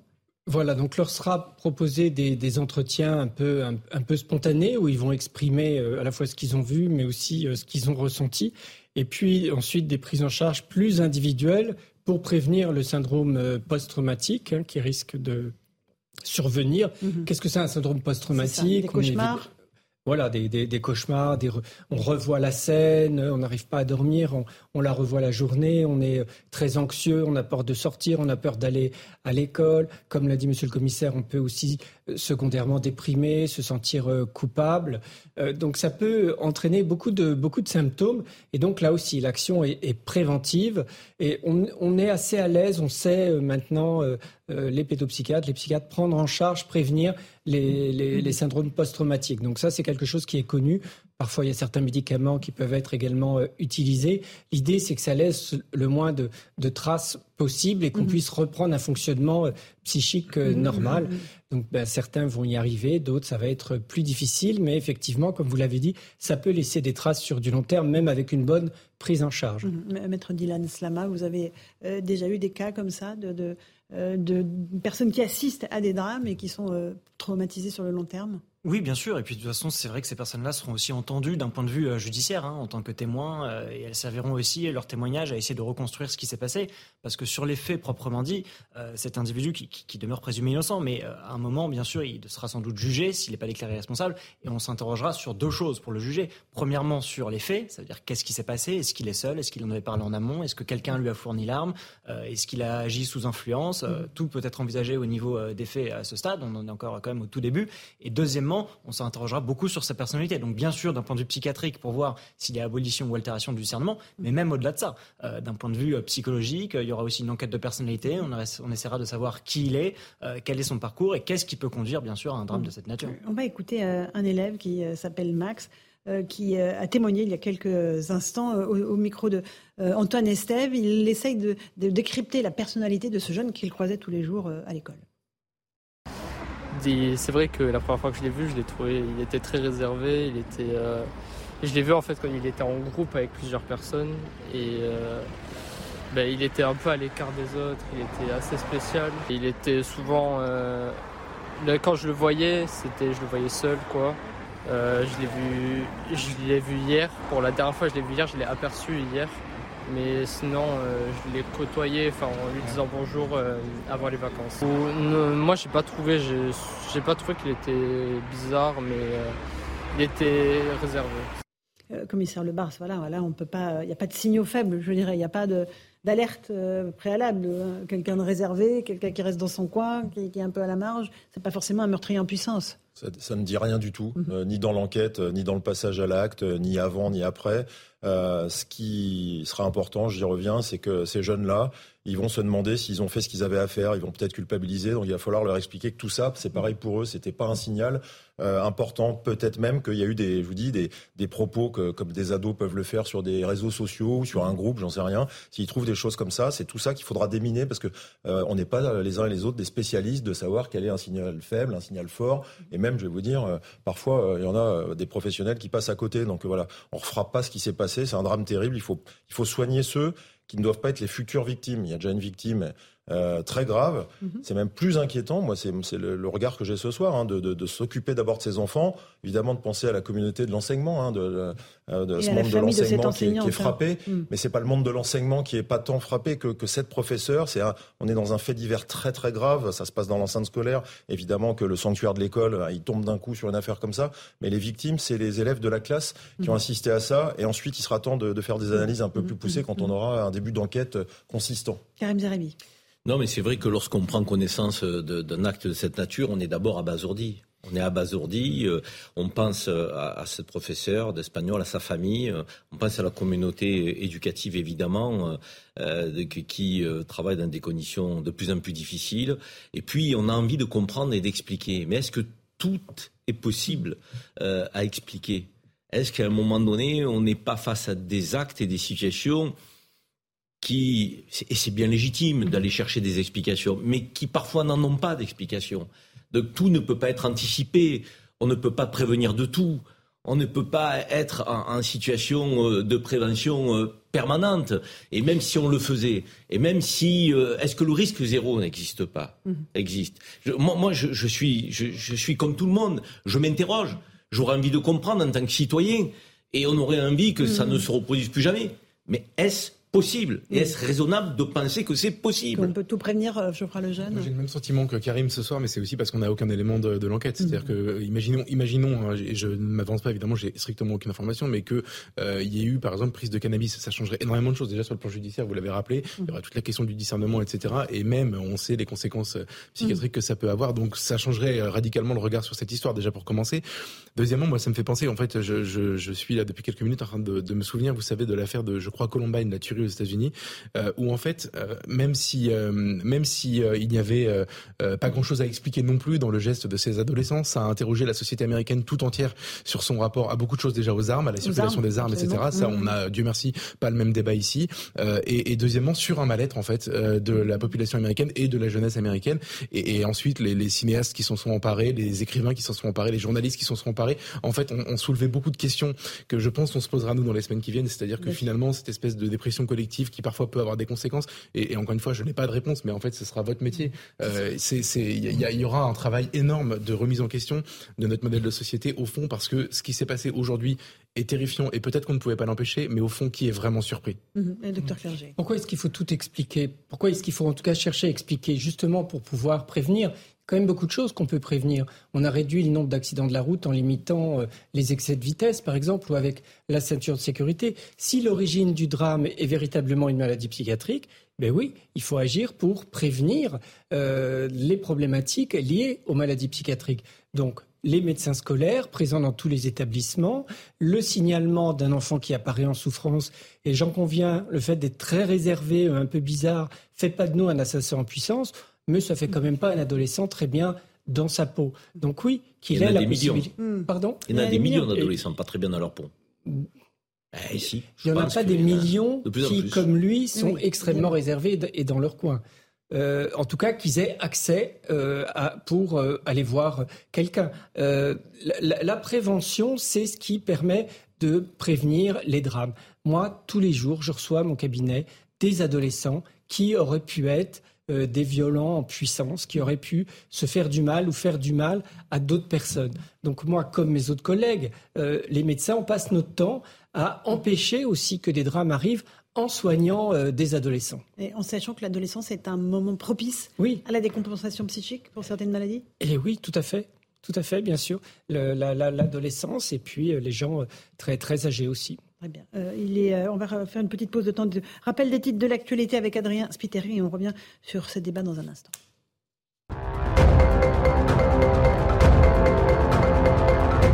Une enseignante poignardée par un élève aujourd'hui. Elle est décédée des suites de ses blessures. Les faits se sont déroulés à Saint-Jean-de-Luz ce matin. Le suspect âgé de 16 ans a été interpellé et placé en garde à vue. Il aurait déclaré être possédé.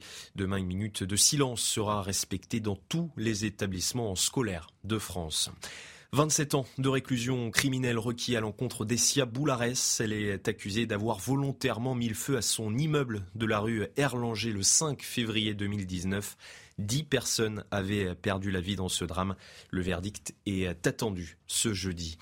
Et puis le président américain Joe Biden qualifie de grave erreur la suspension de New Start par la Russie, un traité russo-américain sur le désarmement nucléaire. L'annonce a été faite hier par le chef du Kremlin, Vladimir Poutine, près d'un an après le début de l'invasion en Ukraine. 18h30, on est en direct sur CNews et sur Europe Une toute petite pause. On revient sur ce drame à Saint-Jean-de-Luz. On s'intéressera aussi à cette professeure d'espagnol euh, qui était très appréciée euh, de ses élèves avec notre envoyé spécial Antoine Estelle. A tout de suite dans Punchline.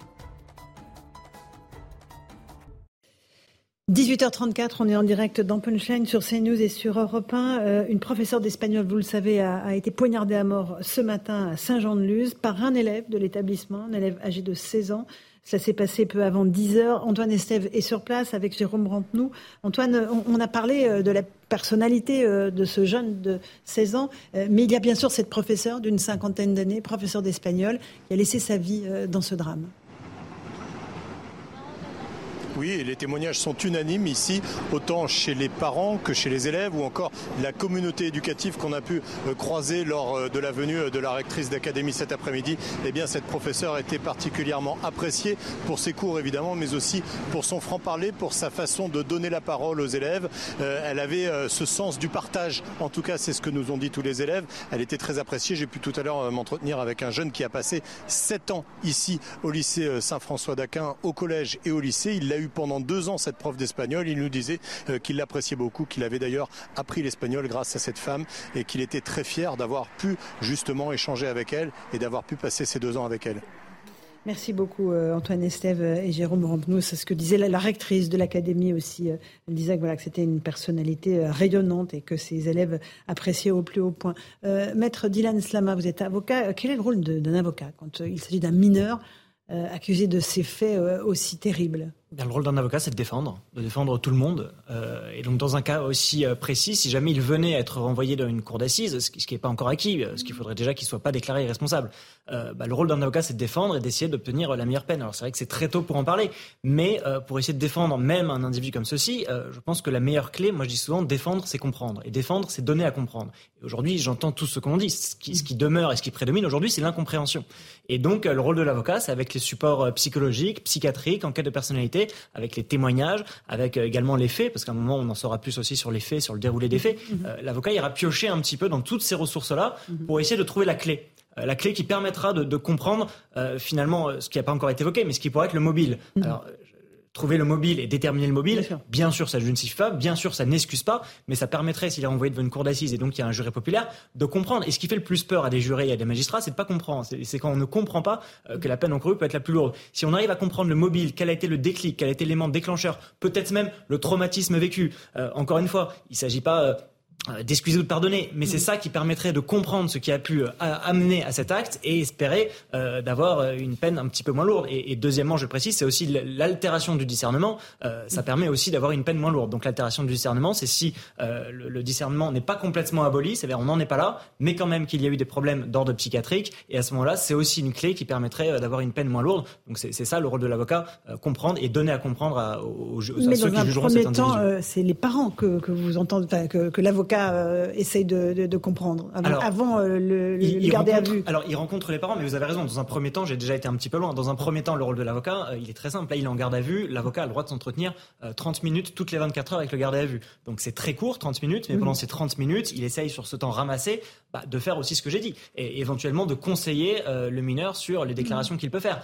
je rappelle, il peut répondre aux questions, garder le silence ou faire une déclaration spontanée tant qu'on est en garde à vue, l'avocat n'a pas accès au dossier. Donc euh, ça veut dire qu'il ne saura pas ce qui a pu être dit par d'autres témoins, ce qui, euh, ce qui aura pu être retrouvé sur les faits. Tout ça, l'avocat ne le saura pas. Il pourra seulement s'appuyer sur les déclarations euh, du mineur qu'il y aura faites dans le cadre de l'entretien confidentiel. Et ensuite, il y aura les auditions. Très souvent, de manière très concrète, en fait, c'est pendant les auditions que mhm. l'avocat peut comprendre un peu ce qu'il y a dans le dossier. Parce que pendant l'audition, le policier va poser des questions. Et dans ces questions-là, en fait, on comprend ce qu'il y a dans le dossier. Parce que si on lui dit on a retrouvé ça, comment l'expliquez-vous? Bah, L'avocat comprend qu'on a retrouvé tel élément.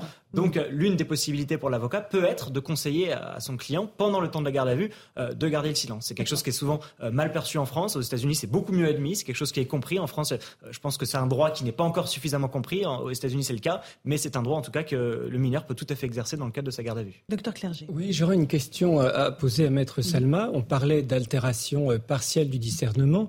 Et si l'altération du discernement est liée à l'usage de stupéfiants, par exemple, je ne dis pas du tout que c'est le cas de cet ado, mais, de manière un peu générale, je sais que beaucoup de gens se posent la question. Alors la loi a changé euh, depuis l'affaire Alimi, dont on peut se rappeler. Vous savez, c'est un individu euh, qui avait euh, tué une femme en ayant pris de la matière stupéfiante. Il a été déclaré irresponsable. Il y a eu un émoi national et Éric Dupond-Moretti a pris une loi qui a changé la loi dans un cadre très précis. si jamais aujourd'hui un individu prend des matières stupéfiantes pour pouvoir commettre un crime. Donc c'est déjà pas forcément évident à caractériser, mais si jamais euh, c'est le cas, eh bien euh, l'abolition du discernement normalement ne peut plus être retenue euh, dans ce cadre-là très précis. Donc, euh, encore une fois, ça reste euh, à prouver. Il faut une démonstration. C'est éventuellement compliqué de faire le lien. Mais vous savez, on a beaucoup parlé parfois de la drogue des terroristes. Mhm. Euh, on sait que parfois, dans un certain nombre de cas, il y a des individus qui prennent des drogues pour essayer de se donner de la force et du courage d'aller au bout. Si jamais on arrivait en perquisition, par exemple, ou en retrouvant des éléments dans un portable, ou même des choses qu'il aurait pu confier à des amis, des camarades, le lien pourrait être fait. Il est bien sûr bien trop tôt pour en parler. Mais voilà, depuis la loi du Dupont-Moretti, suite à l'affaire Alimi, les choses ont un petit peu changé pour qu'on puisse moins facilement, je mets des guillemets, arriver à une abolition du discernement. C'est pas juste, pardon, Lance, oui, pas, je, crois les jeunes. je crois pas que ça a été juste le cannabis qui est euh, qui est euh, qui suffit à caractériser l'absence de discernement ou l'abolition du discernement, c'est que ça avait entrréné une schizophrénie chez le l'assassin. Oui, non, mais bien sûr, non, non, bien sûr, vous avez raison. J'ai peut-être pas été très clair, mais effectivement, la prise de cannabis, c'est un cheminement qui est long. C'est pas le cannabis hallucinant, c'est cannabis, bouffée délirante, comportement psychiatrique. Et d'ailleurs, ça passe par des expertises. C'est des experts psychiatres qui décident de l'abolition du discernement. C'est en aucun cas une espèce d'automaticité euh, qui dit stupéfiant dit euh, non, non, il y a des experts psychiatres qui prennent des expertises psychiatriques, mm. qui rencontrent l'individu. Parfois, il y a même, c'était le cas pour Alimi, euh, il y avait eu une espèce de combat, combat, le mot pas adapté, mais de débat d'experts. certains avaient dit abolition du discernement, d'autres avaient dit non, pas abolition du discernement. mais vous avez raison de préciser ça, c'est des experts qui ensuite vont se pencher sur la question. Je, le dis parce que dans le cas de l'affaire Palman, on s'est tous demandé s'il n'y aurait pas une mm. forme de jurisprudence et mm. que les avocats pourraient plaider ah bah la cocaïne, il n'a pas fait exprès. Et c'est, d'ailleurs, maintenant la loi est venue, comment dire, corriger ça. Mais c'est vrai que c'est assez subtil parce que ça peut aboutir soit dans un cas précis à une abolition de demande, soit dans un autre cas, être une circonstance aggravante. C'est Donc c'est vrai que c'est pas forcément évident à comprendre. Euh, et encore une question, commissaire Le Bars, quand il s'agit d'un mineur euh, dans une affaire aussi grave, est-ce que ses parents ont le droit de le voir ou pas du tout? Ou est-ce qu'il est seulement placé en garde à vue avec des interrogatoires surveillés, on l'imagine, de très près? Il a le droit à un avis famille. Et une fois que la famille est avisée, la famille après pourra communiquer avec l'avocat autant qu'elle le souhaite. Mais pas. Mais le temps de la garde à vue, disons les choses autrement, c'est un moment du procès pénal qui est un moment accusatoire. C'est-à-dire qu'il n'y a pas un équilibre pour les parties au procès. Mhm. C'est un moment où il faut récupérer des éléments de l'enquête, il faut accumuler des preuves.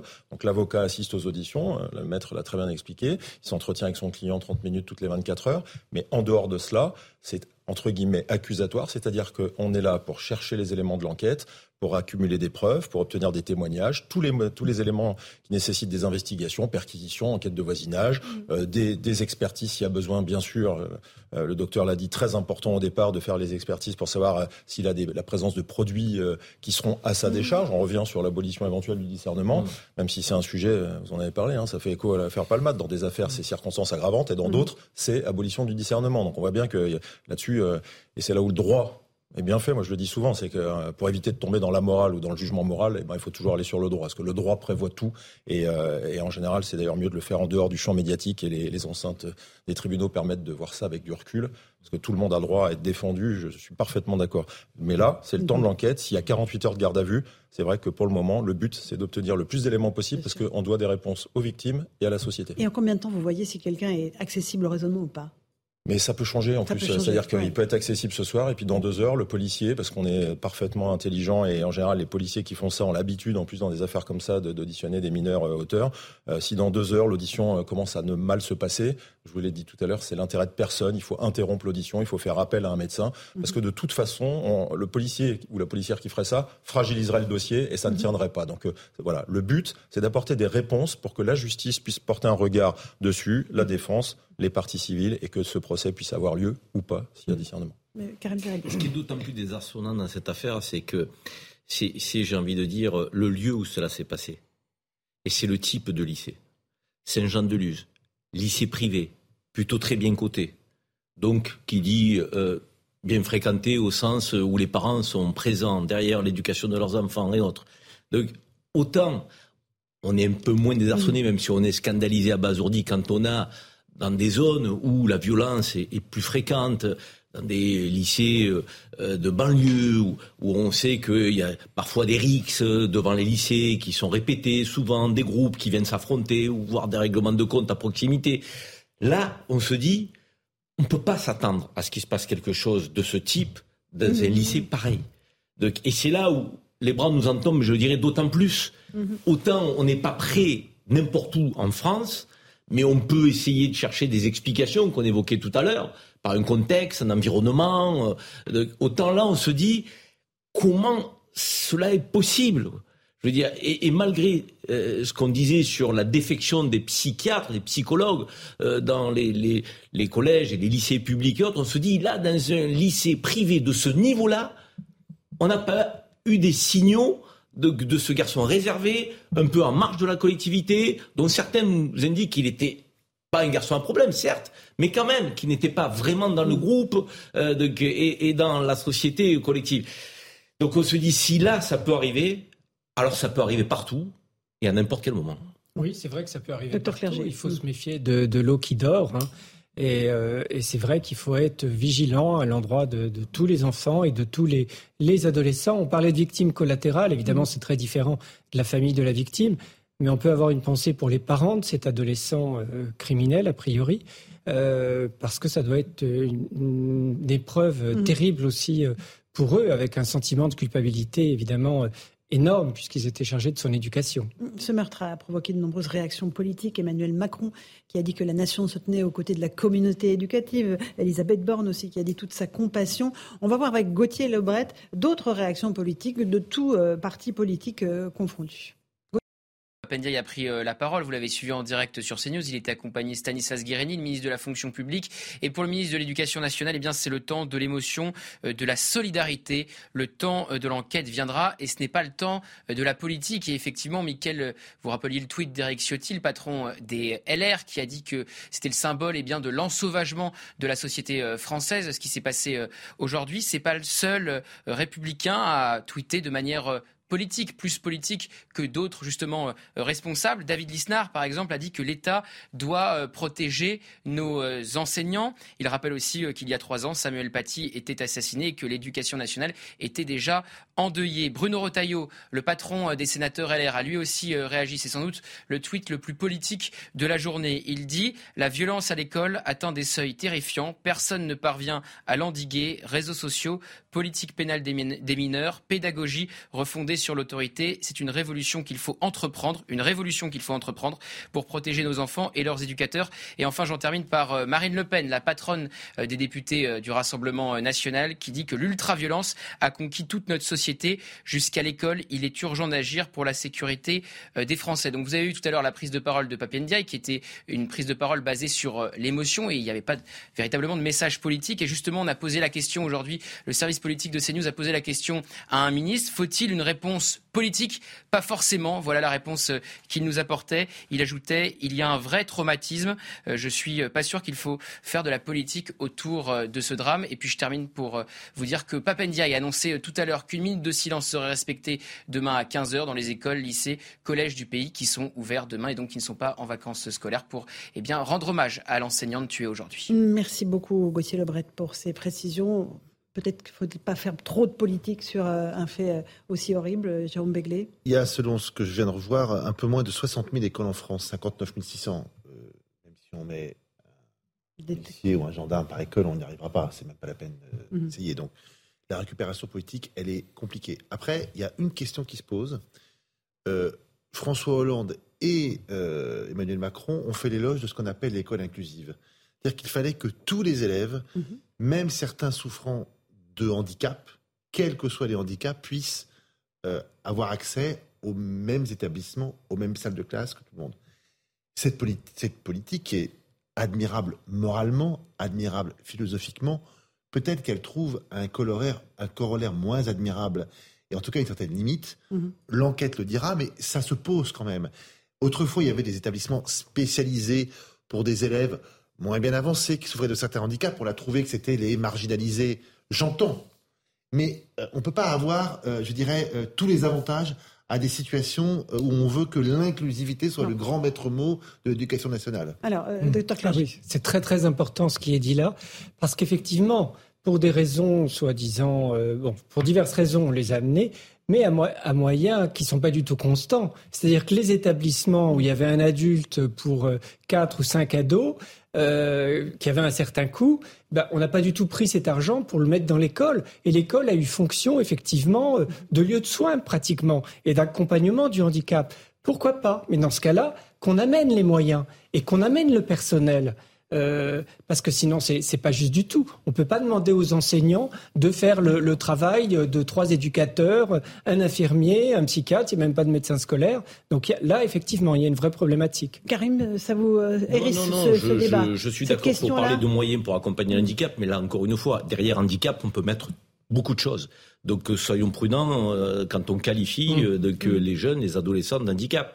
Donc si c'est de la psychiatrie avec des comportements qu'il faut suivre, je suis d'accord. Mais de multiples handicaps qui méritent effectivement une inclusion sans avoir mmh. d'accompagnement particulier. Et donc je pense qu'il était effectivement de bonne loi de les intégrer avec les autres enfants. donc vrai que un autre semble que ça pose de débat problématique. non, moi, ce que je veux dire sur les, juste un mot sur les réactions politiques. La surenchère sécuritaire dans ce cas-là, avec un garçon inconnu des services de police dont il n'y avait pas de je trouve ça lamentable. Je vous le dis mm-hmm. tranquillement. Et paradoxalement, c'est Marine Le Pen qui fait peut-être la déclaration la plus sérieuse. Elle parle d'hyperviolence dans la société, de montée d'hyperviolence dans la société, sans évoquer les mineurs, pas les mineurs, euh, le, plus de répression, pas plus de répression. Elle dit il faudra agir pour assurer la sécurité des Français. Ce qui sous-entend peut-être prévention, anticipation mm-hmm. et répression, hein, parce qu'on peut avoir une sécurité euh, qui englobe ces trois dimensions. Mais quand je vois les autres qui courent à la surenchère, donc derrière la, euh, la sécurité les mineurs, la répression, alors c'est un garçon inconnu des services.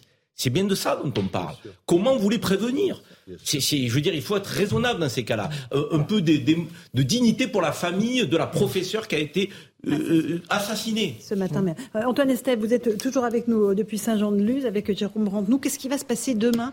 Le procureur a annoncé qu'il allait faire une conférence de presse. Il aura des éléments nouveaux à apporter. Effectivement, ce temps judiciaire, ce sera demain avec euh, des précisions sur l'enquête, avec la conférence de presse du procureur de la République. On en saura certainement plus sur le déroulé précis des faits, même si ce soir, on a eu quelques informations, notamment par un policier ici à Saint-Jean-de-Luz, qui a eu euh, des éléments de l'enquête sur le déroulé précis de ces faits. On vous en parlera un petit peu plus tard, évidemment, euh, quand on pourra reconstituer ces moments à l'intérieur de la salle de classe. Demain, donc, l'enquête avec le procureur de la République. Une minute de silence aussi, un moment très fort ici que tout le monde attend. Autant la communauté éducative et le lycée, les parents d'élèves, mais la population de Saint-Jean-de-Luz aussi euh, souhaite cette minute de silence pour rendre hommage euh, quelque part à cette professeure décédée et puis à ce qui s'est passé bien sûr. Et puis un petit peu plus tard, on va aussi avoir des éléments demain sur l'organisation d'une marche blanche, certainement ici à Saint-Jean-de-Luz ou quelque part au Pays Basque, peut-être à Bayonne, pour rendre hommage, rendre hommage encore une fois à cette professeure décédée. Merci beaucoup Antoine Estève et Jérôme Rampe-nous euh, pour le travail que vous avez effectué toute l'après-midi. Commissaire Le Bars, demain, le procureur pourrait avoir tous les éléments à sa disposition lors de sa conférence de presse? Non, pas forcément. Euh, ce qu'on peut espérer qu'il ait, c'est une ou plusieurs auditions de l'auteur supposé, parce qu'effectivement, il est toujours présumé innocent malgré le fait qu'il y ait peu de doutes sur, l'acte. Mhm. Euh, des auditions de témoins au pluriel, euh, en fonction des élèves susceptibles d'être en capacité d'être entendus, parce qu'ils peuvent aussi être en état de choc, mhm. de l'enquête de voisinage, des perquisitions, l'exploration des réseaux sociaux, de tous les supports informatiques. Donc, un premier entre guillemets euh, package, euh, pardon de, ce terme trivial, qui est clair sur euh, les faits, peut-être même sur le mobile s'il y en a un, mhm. ou sur l'état psychique du jeune auteur. Donc c'est ça que le procureur a reporté à demain bien légitimement. C'est une conférence de presse à un moment où l'enquête va permettre d'avoir à peu près tout ça. Ça n'empêchera pas éventuellement une prolongation de garde à vue si ça n'a pas été suffisant. On sait que ça peut durer jusqu'à 48 heures s'il la prolonge d'une mhm. durée de 24 heures. Et puis ensuite, ben, ce sera, vu la gravité des faits, mhm. à moins qu'il y ait abolition du discernement, euh, un déferment euh, pour une ouverture d'information, quoi qu'il arrive. De toute façon, il y aura une information judiciaire parce que mmh, mmh. c'est des affaires qui ne se traitent pas en une semaine sur le temps de la flagrance mais qui nécessitent des investigations longues, des expertises, des contre-expertises, et de ne rien laisser passer pour que justement ce qu'on est en train de supposer ou espérer qu'il ne soit pas arrivé ne laisse pas de, place au doute dans le cadre. Les parents, la famille, l'entourage sont interrogés aussi. Tout le monde. Tout le monde. Bien sûr. Les parents euh, sont sans doute même des, des primo-intervenants dans l'enquête, parce que les parents sont ceux qui connaissent le mieux leur enfant et qui sont censés l'éduquer et peut-être avoir vu des signaux. Donc les parents, mais je vous dis encore une fois, les professeurs, le lycée, les élèves, les amis de ce garçon, son mode de vie, ses activités sportives, il faut aller dans tous les domaines. Parce qu'on le doit. Ce soir, le débat qu'on a, moi j'ajouterais, je ne vais pas commenter l'escalade politique parce que je la vois, euh, j'ajouterais que le débat de ce soir, c'est soit la psychiatrie, soit l'hyperviolence, soit un lien entre les deux, décomplexé. Parce qu'en en fait, c'est peut-être ça aussi le mm. sujet euh, de ce soir, sans aller, euh, effectivement, un jeune qui n'est pas connu des services de police, comment euh, a-t-il pu en arriver là S'il n'y a pas de, de, problème psychiatrique, c'est pour le moins décomplexé. Donc c'est plutôt ça le sujet. Et, et, le débat de ce soir, c'est ce qu'attend la, communauté entre guillemets presque nationale. Hein. C'est euh, comment on peut avoir un jeune mineur qui tue son prof d'un coup de couteau, puis qui ensuite ferme la porte, remet le couteau et dit voilà j'ai mhm. voilà, ça cette réponse-là elle est attendue par la société. Donc les enquêteurs ont une forme de pression importante sur les épaules, les magistrats euh, aussi, le procureur, et on doit une réponse euh, collectivement à mhm. tous celles et ceux qui sont inquiets pour rassurer, parce que déjà ce soir rassurer les professeurs, c'est leur faire savoir on n'a pas quelque chose de criminel durable qui va se reproduire. Les faits sont, sont, arrêtés. L'auteur s'est presque rendu, si on comprend les témoignages. Donc il n'y a plus de risque immédiat sur un passage à l'acte il faut prendre en, soin, en compte pardon, le, soin des élèves, on en a longuement parlé, parce que c'est eux les, victimes de la journée, évidemment la famille, enfin tous les gens qui vont être complètement traumatisés, mais fort heureusement, on n'a pas un risque de réplique ce soir. L'auteur, il est en garde à vue, il est entre les mains de la police. Néanmoins, les enquêteurs travaillent euh, évidemment pour reconstituer toutes les pièces du puzzle. Pour arriver de, il n'y a, pas de petits témoignages. Il n'y a pas de petits témoignages. Il n'y a pas de petits témoignages. Voilà, il faut être très attentif à tout ce qui va être dit. Voilà, mm. tout. C'est une affaire criminelle, hein, donc euh, les affaires, les affaires criminelles sont celles. Les avocats connaissent très bien ça. Hein, parfois, vous avez euh, une procédure qui est transmise, même sur le temps d'une garde à vue, ça peut être très impressionnant le nombre d'actes qui sont faits sur une affaire criminelle. Et ça, là-dessus, on a une excellence dans, chez nos enquêteurs de la police nationale qui savent parfaitement faire ça avec professionnalisme et surtout de la froideur. Voilà, ne pas mm. céder à quelque pression que ce soit. J'entends, euh, je passe un message à mes collègues. Hein, si il y a des policiers qui ne soient surtout pas tentés de faire fuiter les informations. Tout ça, ça doit se passer dans les enceintes des commissariats et des tribunaux. Un peu la différence avec euh, l'affaire qui nous a occupé, euh, notamment l'affaire Palman. Merci à tous les six d'avoir participé à Punchline sur CNews et sur Europe 1. Dans un instant, c'est Christine Kelly qui vous attend euh, pour Face à l'info avec ses invités et Europe 1 ce soir. Bonne soirée à vous sur nos deux antennes.